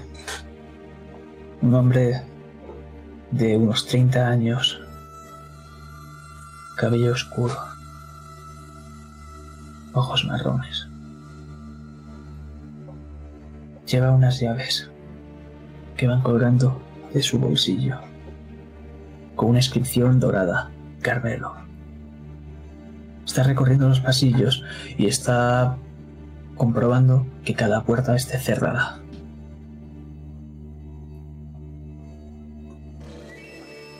Está yendo al fondo del pasillo a la derecha, con una pequeña vela en su mano izquierda. Y va a su despacho, el último de todos.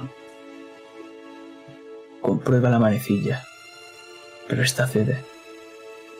Y vemos como la puerta empieza a abrirse lentamente. Mientras está todo a oscuras. Y él simplemente va a un pequeño candelabro que tiene a su despacho justo a su izquierda y empieza a iluminar cada vela, haciendo que todo empiece a iluminarse con un tono bastante leve. Hay un, su, en su escritorio bastantes papeles esparcidos por toda la mesa y hay una copa, una copa con una botella al lado.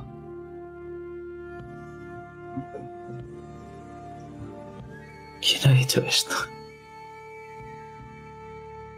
Malditos sean estos bandidos de Vendía. El vino de los Gardaen es considerablemente mejor que el que guardas en tu, bodega, Carmelo Torrichella. ¿Quién eres tú? ¿Qué haces aquí? Eso no importa. Estoy aquí para contar una historia sobre ti. Y sobre tu padre. Y la historia que hay en esos papeles es de una alta, muy alta traición. No sé de dónde vienes, pero si necesitas dinero, lo que sea, puedes venir mañana. Te atenderé. Vete de aquí y olvidaré lo que está pasando. No llamaré a la guardia. No llamarás a la guardia de todos modos. Estamos solos tú y yo, Carmelo. Y ahora me gustaría saber de dónde viene toda esa cantidad de florines que hay en estos papeles. Y me gustaría escuchar la verdad. Ya he oído las suficientes historias. Da un un par de pasos hacia atrás, poco tembloroso, y empieza a cerrar la puerta lentamente.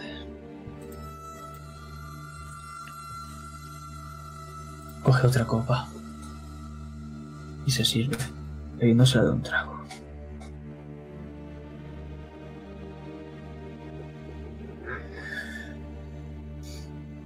¿De qué caso hablas en concreto?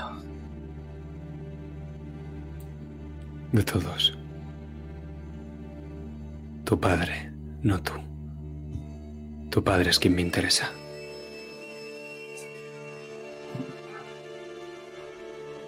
Mira entre todos los papeles. Entiendo. Mira, lo único que ha hecho mi padre el mover el dinero es hacer un pequeño banco en el terreno norteño para expandir las influencias para cuando se tome la capital. No estamos traicionando al imperio. Jamás lo haríamos. Como puedes ver, este nombre, Aylwin, no quiso recibirnos en Tusan. Y mi padre, bueno, compró a los Vivaldi empezó a trabajar con ellos. Más tarde me enviaría a mí. Por lo que has visto, tiene bastantes deudas. Mi padre enviaba el dinero de ese banco a este de aquí.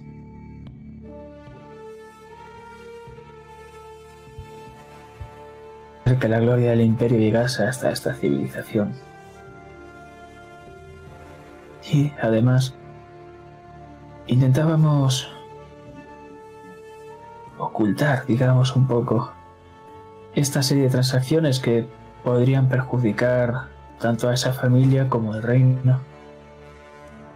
Como comprenderás, que se sepa la verdad sería bastante malo. Marcel es un extorsionador. Ha prestado todo ese dinero porque espera que le sea devuelto. Pero los Gardén no tienen tantos florines como para pagar esa deuda. Tu padre quiere algo más de ellos. Y Ailuin lleva ya muchos años muerto. ¿Qué es lo que busca de las hijas Gardén? Mi padre hace tiempo tuvo sus riñas, me contó.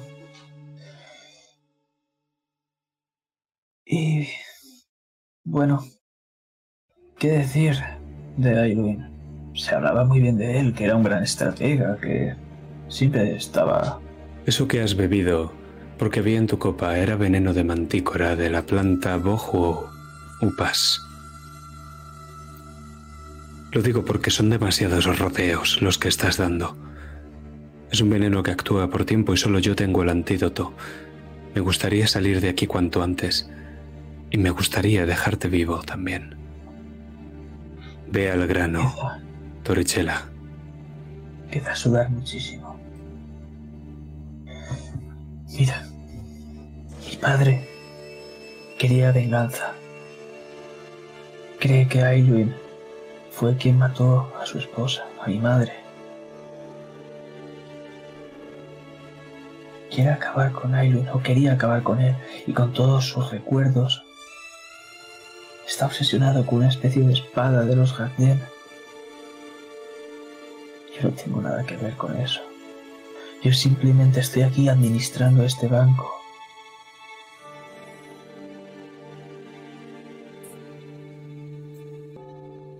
Cuánto ha hecho por ti tu padre, Torichela, y cuán poco lo mereces.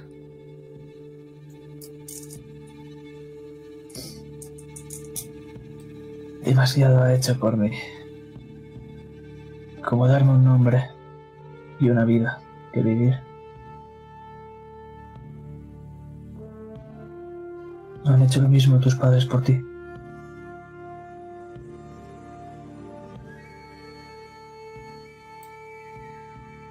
Te quiere tu padre. Un amor por el que empezar guerras.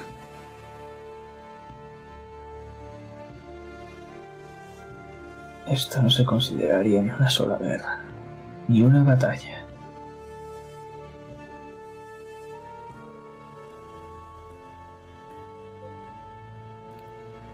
Pues tengo una historia que contar. Le tiro un pequeño frasco. Eso es una poción de oro péndula. La conseguí de un brujo de la escuela de la víbora. Te curará. O te matará.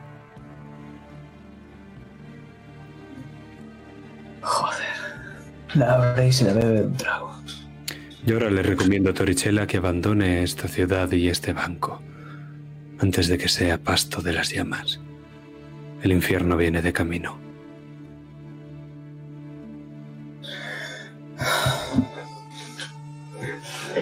Por supuesto. Se limpia la boca.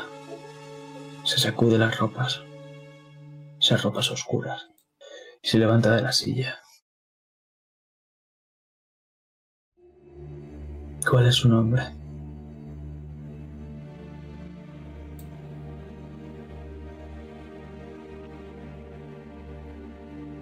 Abro la boca como para decir algo y se funde en negro.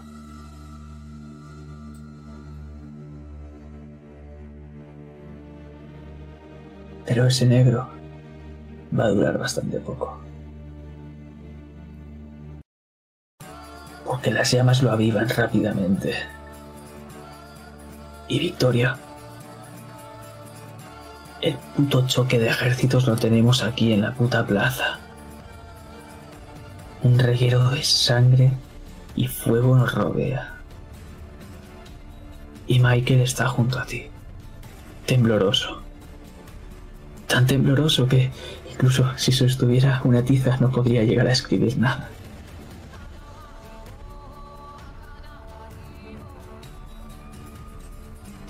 Le doy un pequeño empujón. Adelante.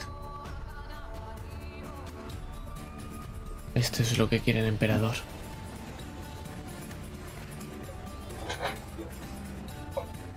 Aprieta los puños y coge la ballesta que tiene a su espalda. A sus órdenes, general. Avancen. Y empiezan a avanzar, tanto tu ejército como el suyo. Empiezan a llover flechas, rocas, explosiones por todos lados. Parece ser que poco a poco vuestro ejército empieza a ganar terreno. Y esas voces completamente nítidas ahora mismo. No sabes por qué antes no las entendías bien, pero ahora sí. Son de esa voz que tanto anhelabas. Abandonemos esta guerra. Vayámonos de aquí. Viviremos en otro lugar.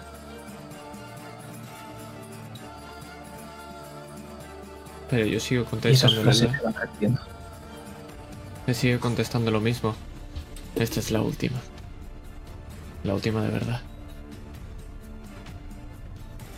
Entonces empiezas a escuchar gritos de lamento, cómo te empieza a vociferar, a espetar con furia esas últimas palabras. Si hubieses venido conmigo no tendría que haber hecho esto. Tendría que haber matado ni a Bron ni a Mele. Tendría que haberte matado a ti. No tendrías Y que los ejércitos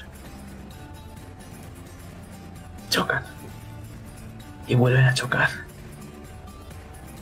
Y ves cómo antes que empezaban a ceder el ejército de Mirio, ahora es que simplemente están empezando a huir y empiezan a replegarse. Y entre estos ves una luz cegadora, una luz cegadora que está cabalgando rápidamente como un rayo por la ciudad, yendo hacia el oeste. ¿Quieres saber quién está cabalgando ese corcel? ¿Qué lo está haciendo? Tu hermana. Justo donde se está dirigiendo el ejército enemigo.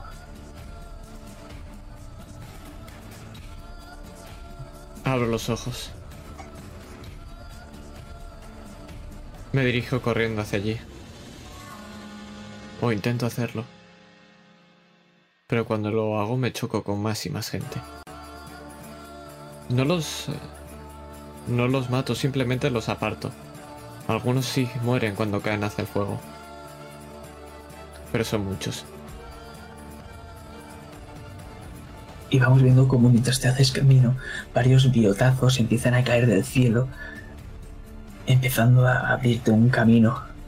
Y Michael te va siguiendo, mientras va cargando más y más biotes. Llegamos, llegamos hasta una pequeña, eh, bueno, un gran muro, digamos, que contiene esa puerta que ahora mismo está levantada en el oeste. Han podido cruzar varios ballesteros contigo mientras los ejércitos siguen peleando ahí. Y puedes ver cómo tu hermana está esperando con ese caballo en las puertas. Pero de repente empieza a escalar con dos personas más por una especie de tejado de un establo y se están dirigiendo al muro. Yo avanzo por abajo. Sigo avanzando intentando llegar a esa puerta. Pero sois demasiado pocos y ahora mismo hay muchos soldados aquí. Michael te mira. Señora, podemos acabar con todos ellos. La puerta no va a ceder. Mire, hay esas cadenas. Busco alrededor y veo unos barriles. Los vuelos desde aquí es aceite.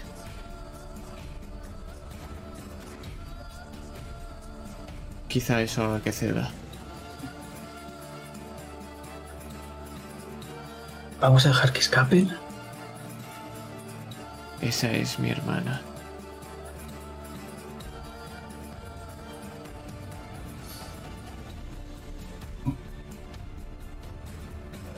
Casi sea. Cúbrame. Empieza a cargar un virote. Y dispara las cadenas. Es un disparo de advertencia. En el que podemos ver cómo hay una mujer que está intentando golpear con todas sus fuerzas esta cadena. Y al silbar el virote se aparta.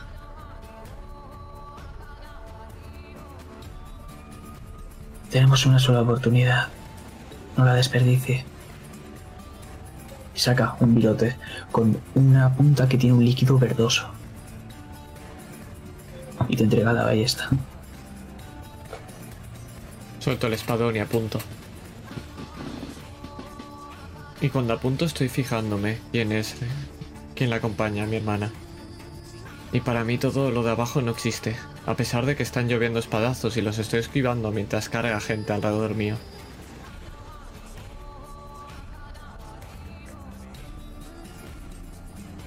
La has visto muchas veces por, eh, por tu casa.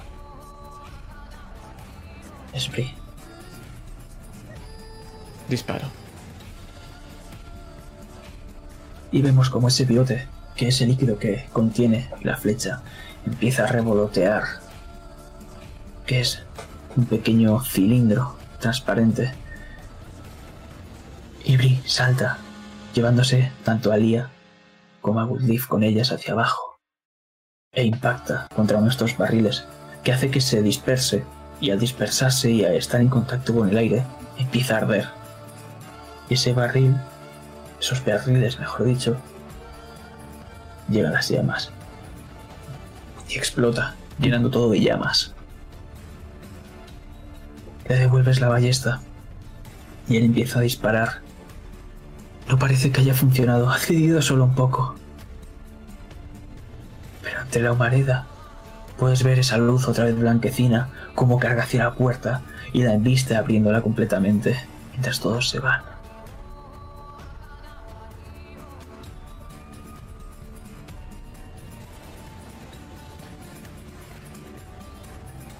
Miro cómo os caza. dejar. Didi, di lo que No, no, no. No, era una chorrada. Me gusta que corte aquí.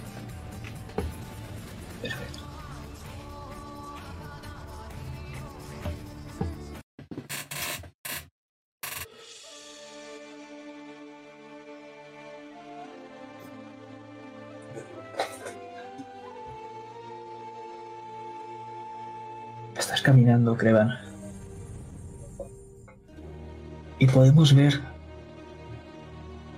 desde delante de ti apuntando hacia atrás cómo estás abandonando este este banco.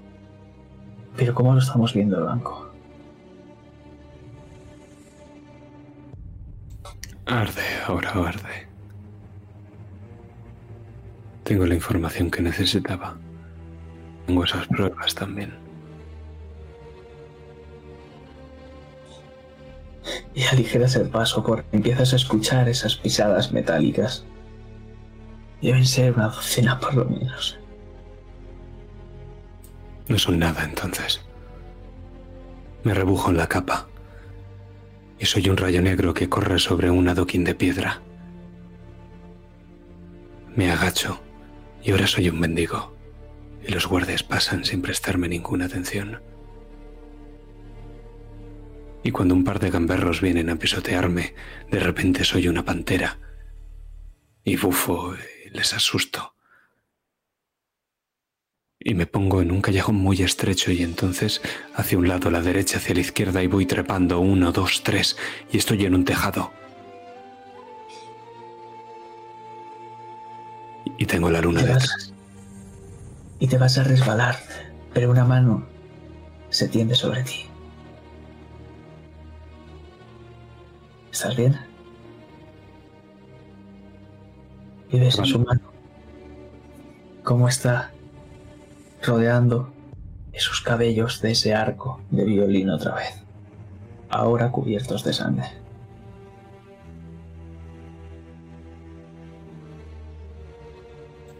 Parece que tu historia no ha acabado tan bien como debería, Marley. Y parece que no eran gemelas para nada. Simplemente una doble. Ella y su sombra. Te lo dije. No pueden estar juntas.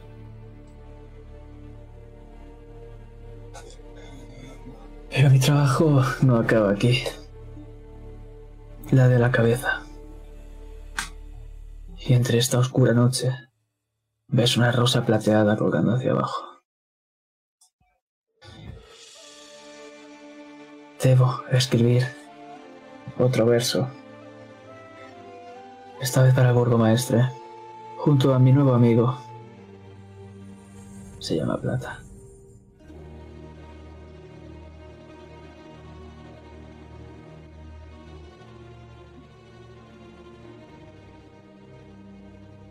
Plata te mira.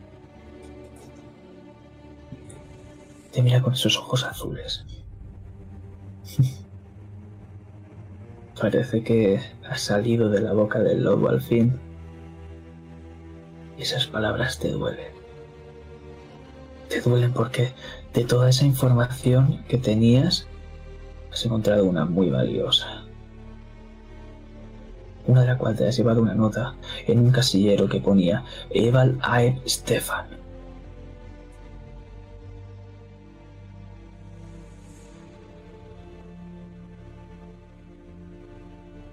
Nunca abandoné la boca del lobo.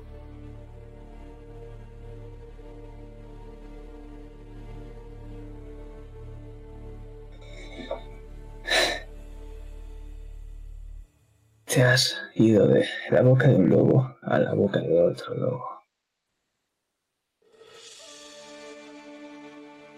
Pero bueno, yo simplemente estaba de paso. Como bien ha dicho tu amiga, tengo trabajo. Tenemos. Te sugiero que abandones rápidamente esta ciudad.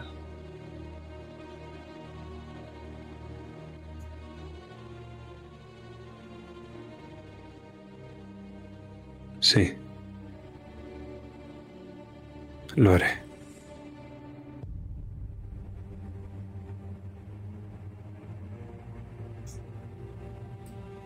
Te sonríe y te extiende la mano.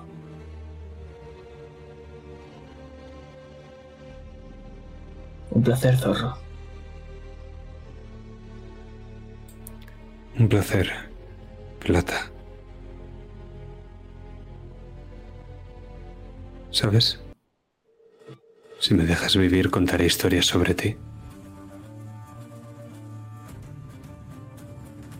Todo el mundo cuenta historias sobre mí. Pero nos veremos en otra ocasión, no te preocupes. Y desaparece entre la sombra, entre la oscuridad, con tu amiga Marley. Empiezas a recorrer estos tejados. Y ves cómo empieza a, empiezan a silbar varias flechas hacia ti. Una de ellas te roza la pierna.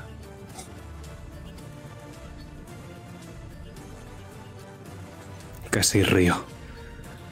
Desde que poseo mi instrumento más preciado, no hay hoja que pueda causarme dolor. Y justo me envuelvo en mi capa. Hay un tejado ardiendo con un fuego verde justo delante de mí. Me envuelvo en mi capa y lo envisto. Atravieso las llamas y no tengo ninguna quemadura.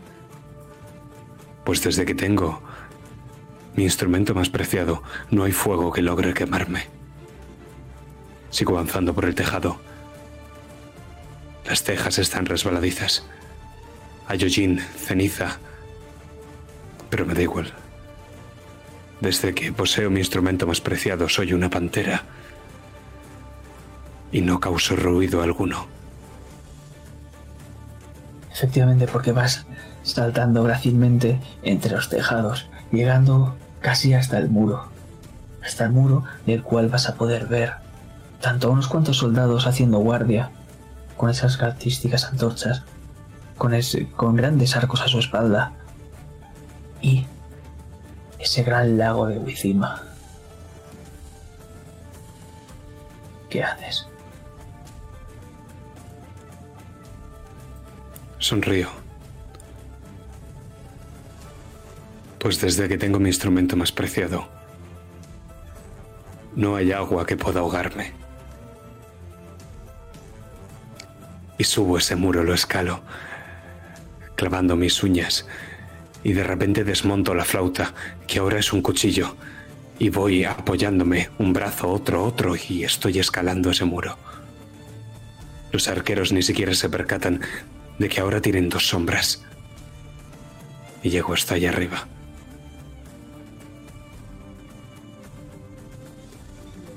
Y vemos cómo posas los pies sobre el muro, viendo a un lado la ciudad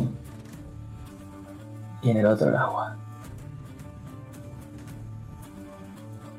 Pero ni los soldados han escuchado cómo has hecho chof. Y te dejamos ahí, porque vamos a irnos a una nota.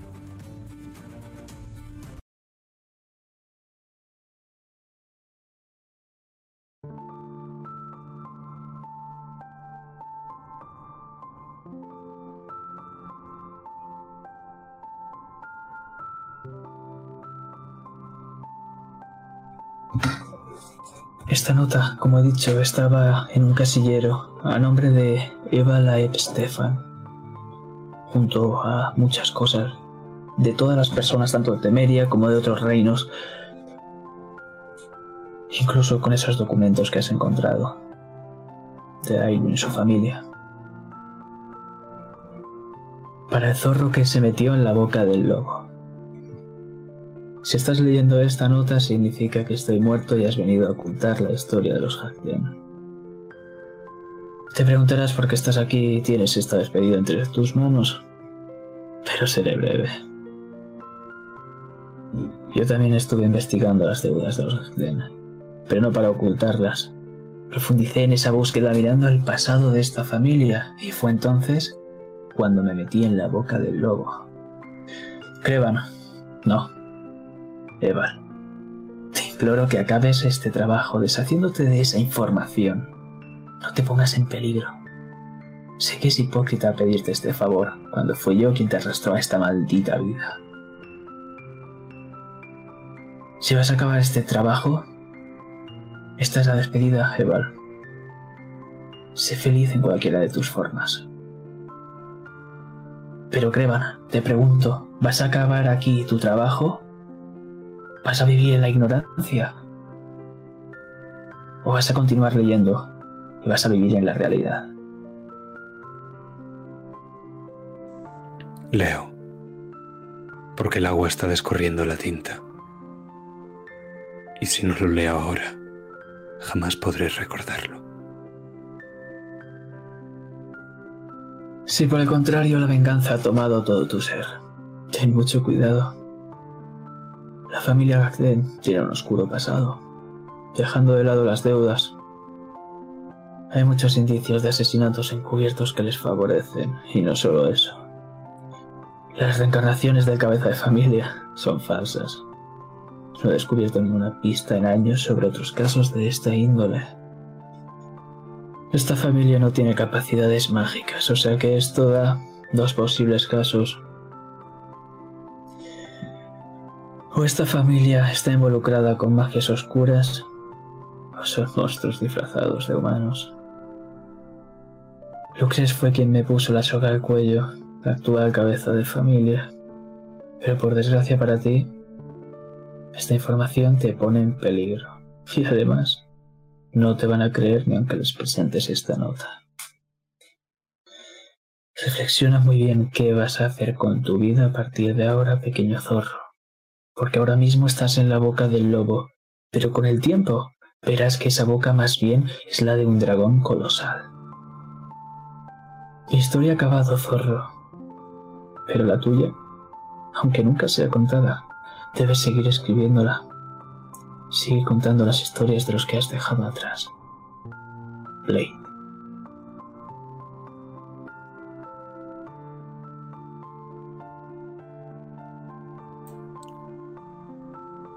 Levanto la cabeza de la nota, que se está destruyendo en este mismo momento. Y aunque ya debería de estar seca, sigue mojada. Y es cuando me llevo una mano a la mejilla cuando me doy cuenta de que son mis propias lágrimas.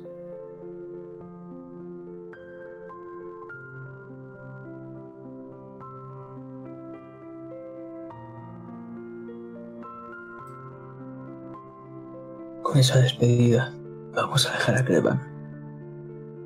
Porque quiero saber cuánto tiempo ha pasado aproximadamente y dónde está y con quién es Victoria Agden. Pon la música que desees, porque este es tu epílogo.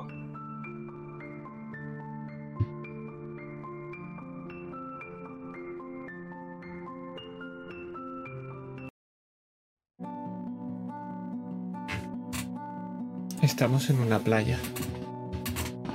Ha pasado mucho tiempo. Mucho tiempo son probablemente 20 años. Y en esta playa hay una mujer. Esta mujer tiene... es cerca de la... de la vejez. Y está sentada en un porche, sola. Tiene una tez morena y un pelo lleno de trenzas.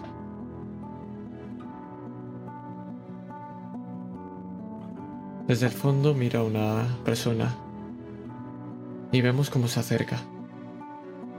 Pero nosotros solo vemos a esta mujer que mira hacia el agua.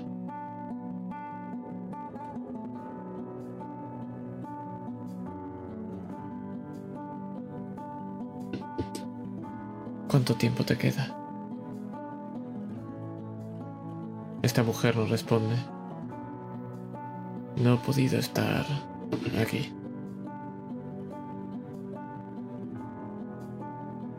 Era la última. Pero luego volvió a ser la última.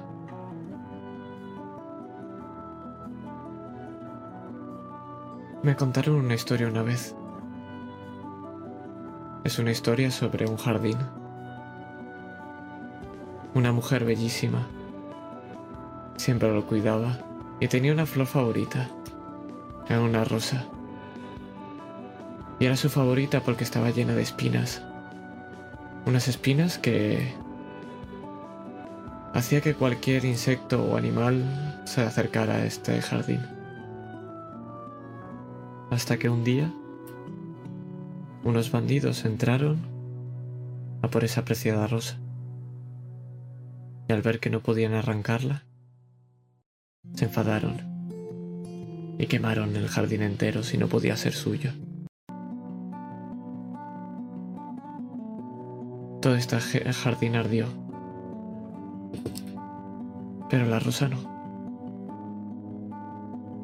La rosa fue lo único que aguantó las llamas y perdió a toda su familia. Hasta que llegó un día que volvió esta mujer que amaba tanto este jardín. Y cuando lo vio se dio cuenta que no habían sido bandidos. Era la misma rosa la que estaba ardiendo. Fue la rosa la que consumió el jardín y ahora tan solo quedaba ese tallo verde, esas espinas, y las flores eran fuego.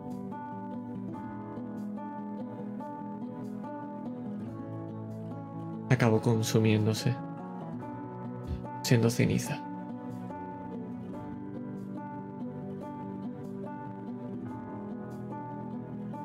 Y aquí acaba la historia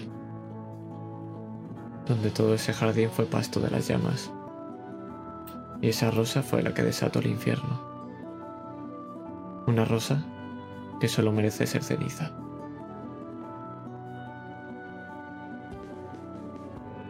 Y volvemos a ver una última vez a esta mujer, la cual no le, no le digna la mirada. Mientras escuchamos los pasos de esta persona marchar para no volver nunca más. Mientras aúlla a la luna sola para toda su eternidad. Pero Lucres, ¿dónde estás?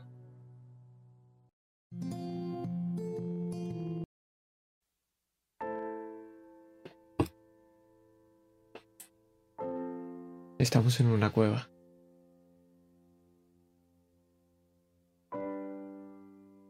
Estamos muy lejos, lejos de la civilización, lejos de cualquier animal, cualquier cosa que pueda perturbar esta oscuridad. Aquí dentro hay una pequeña cama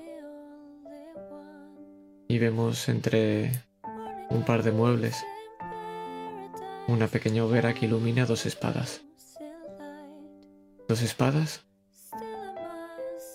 ya oxidadas, con un colgante. Un colgante que forma de gato.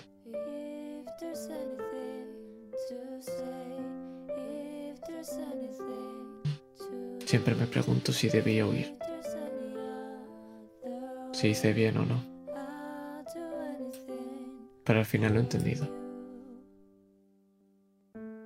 Todo lo hice por ti.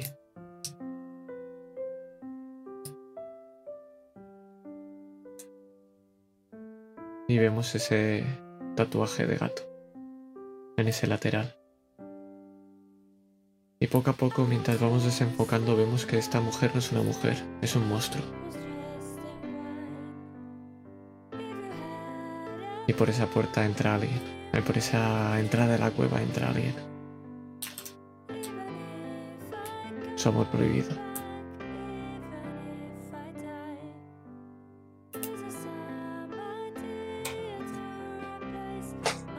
Te rodea. Por la cintura. Por atrás. Te susurra. Tú no eres ningún monstruo.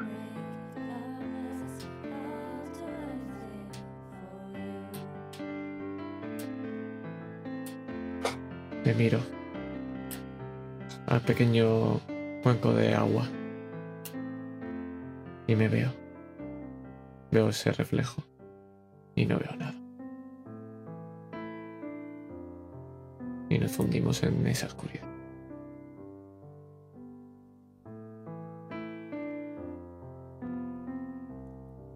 Para ver por última vez a Krevan Bar Anahi.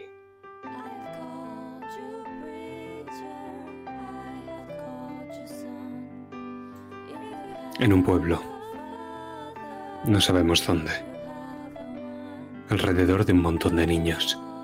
Mientras toca una flauta. Y entonces la princesa decidió que sería ella la que mataría al monstruo. Que no necesitaba ningún príncipe y ningún brujo para que vinieran a salvarla.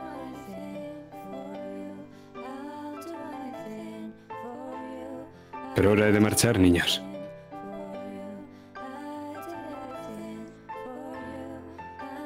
Cuéntanos la historia del caballo con el cuerno.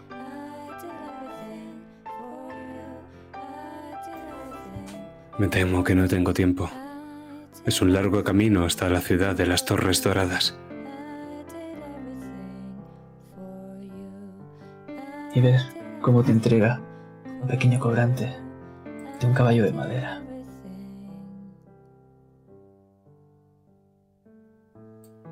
Sonrío. Una historia por una historia, ¿no? Y le doy al colgante del sol negro. Silbo. Y se acerca a mí un caballo.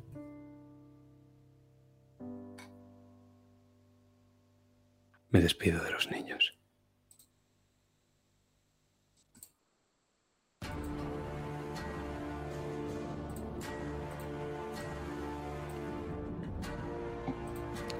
¿Sabes algo, caballo? Yo también era como tú antes. Era humilde. Era simple, era feliz. Y Eva Laep Stefan era mi nombre. Aunque también estaba solo. También a mí me arrancaron de los brazos de mis padres cuando ellos... Cuando yo era lo único que ellos tenían. También a mí me hicieron la promesa del calor de un sol de 16 rayos. Y no me arrepiento. En las más profundas entrañas del corazón de Nilfgaard, la inteligencia nilfgaardiana me entrenó y me dio mi más preciado instrumento. Verás, bestia, una vez eres golpeado y torturado hasta la extenuación, por despiadado entrenamiento, acabas aprendiendo. Aprendes que a diferencia del entrenamiento de un brujo, el nuestro es mucho más crucial. Porque en lugar de acero y de plata, nosotros tenemos algo mucho más preciado. Algo que no se puede comprar con un puñado de florines. Y es nuestro principal instrumento para cumplir con la voluntad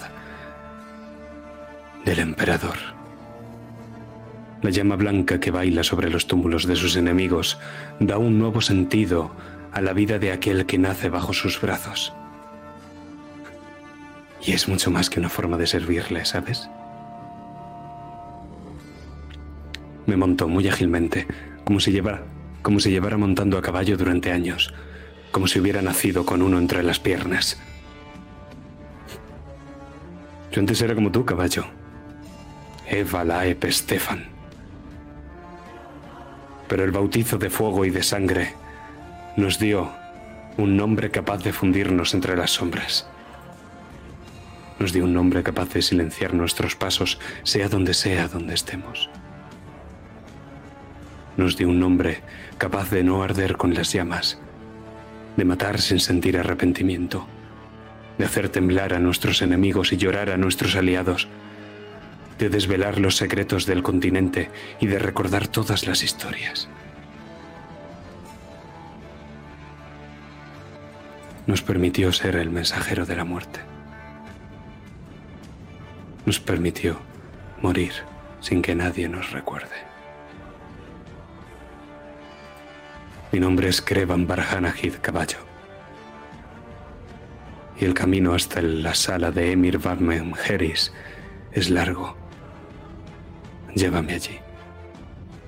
Voy a morir igualmente, aunque porto las vidas de tantos otros. ¿Lo sabes, caballo? Sobre nosotros no se cuentan historias. Y lo espoleo. Y galopo. Como un rayo negro.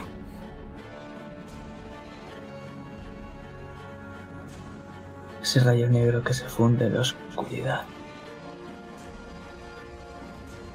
Porque aquí termina la exploración de trasfondo. Gracias por jugar. Como siempre, un placer jugar con pedazos Master y jugador. Y vamos a decirlo otra vez más. Master, ¿qué tienes que decirnos? Entra otro.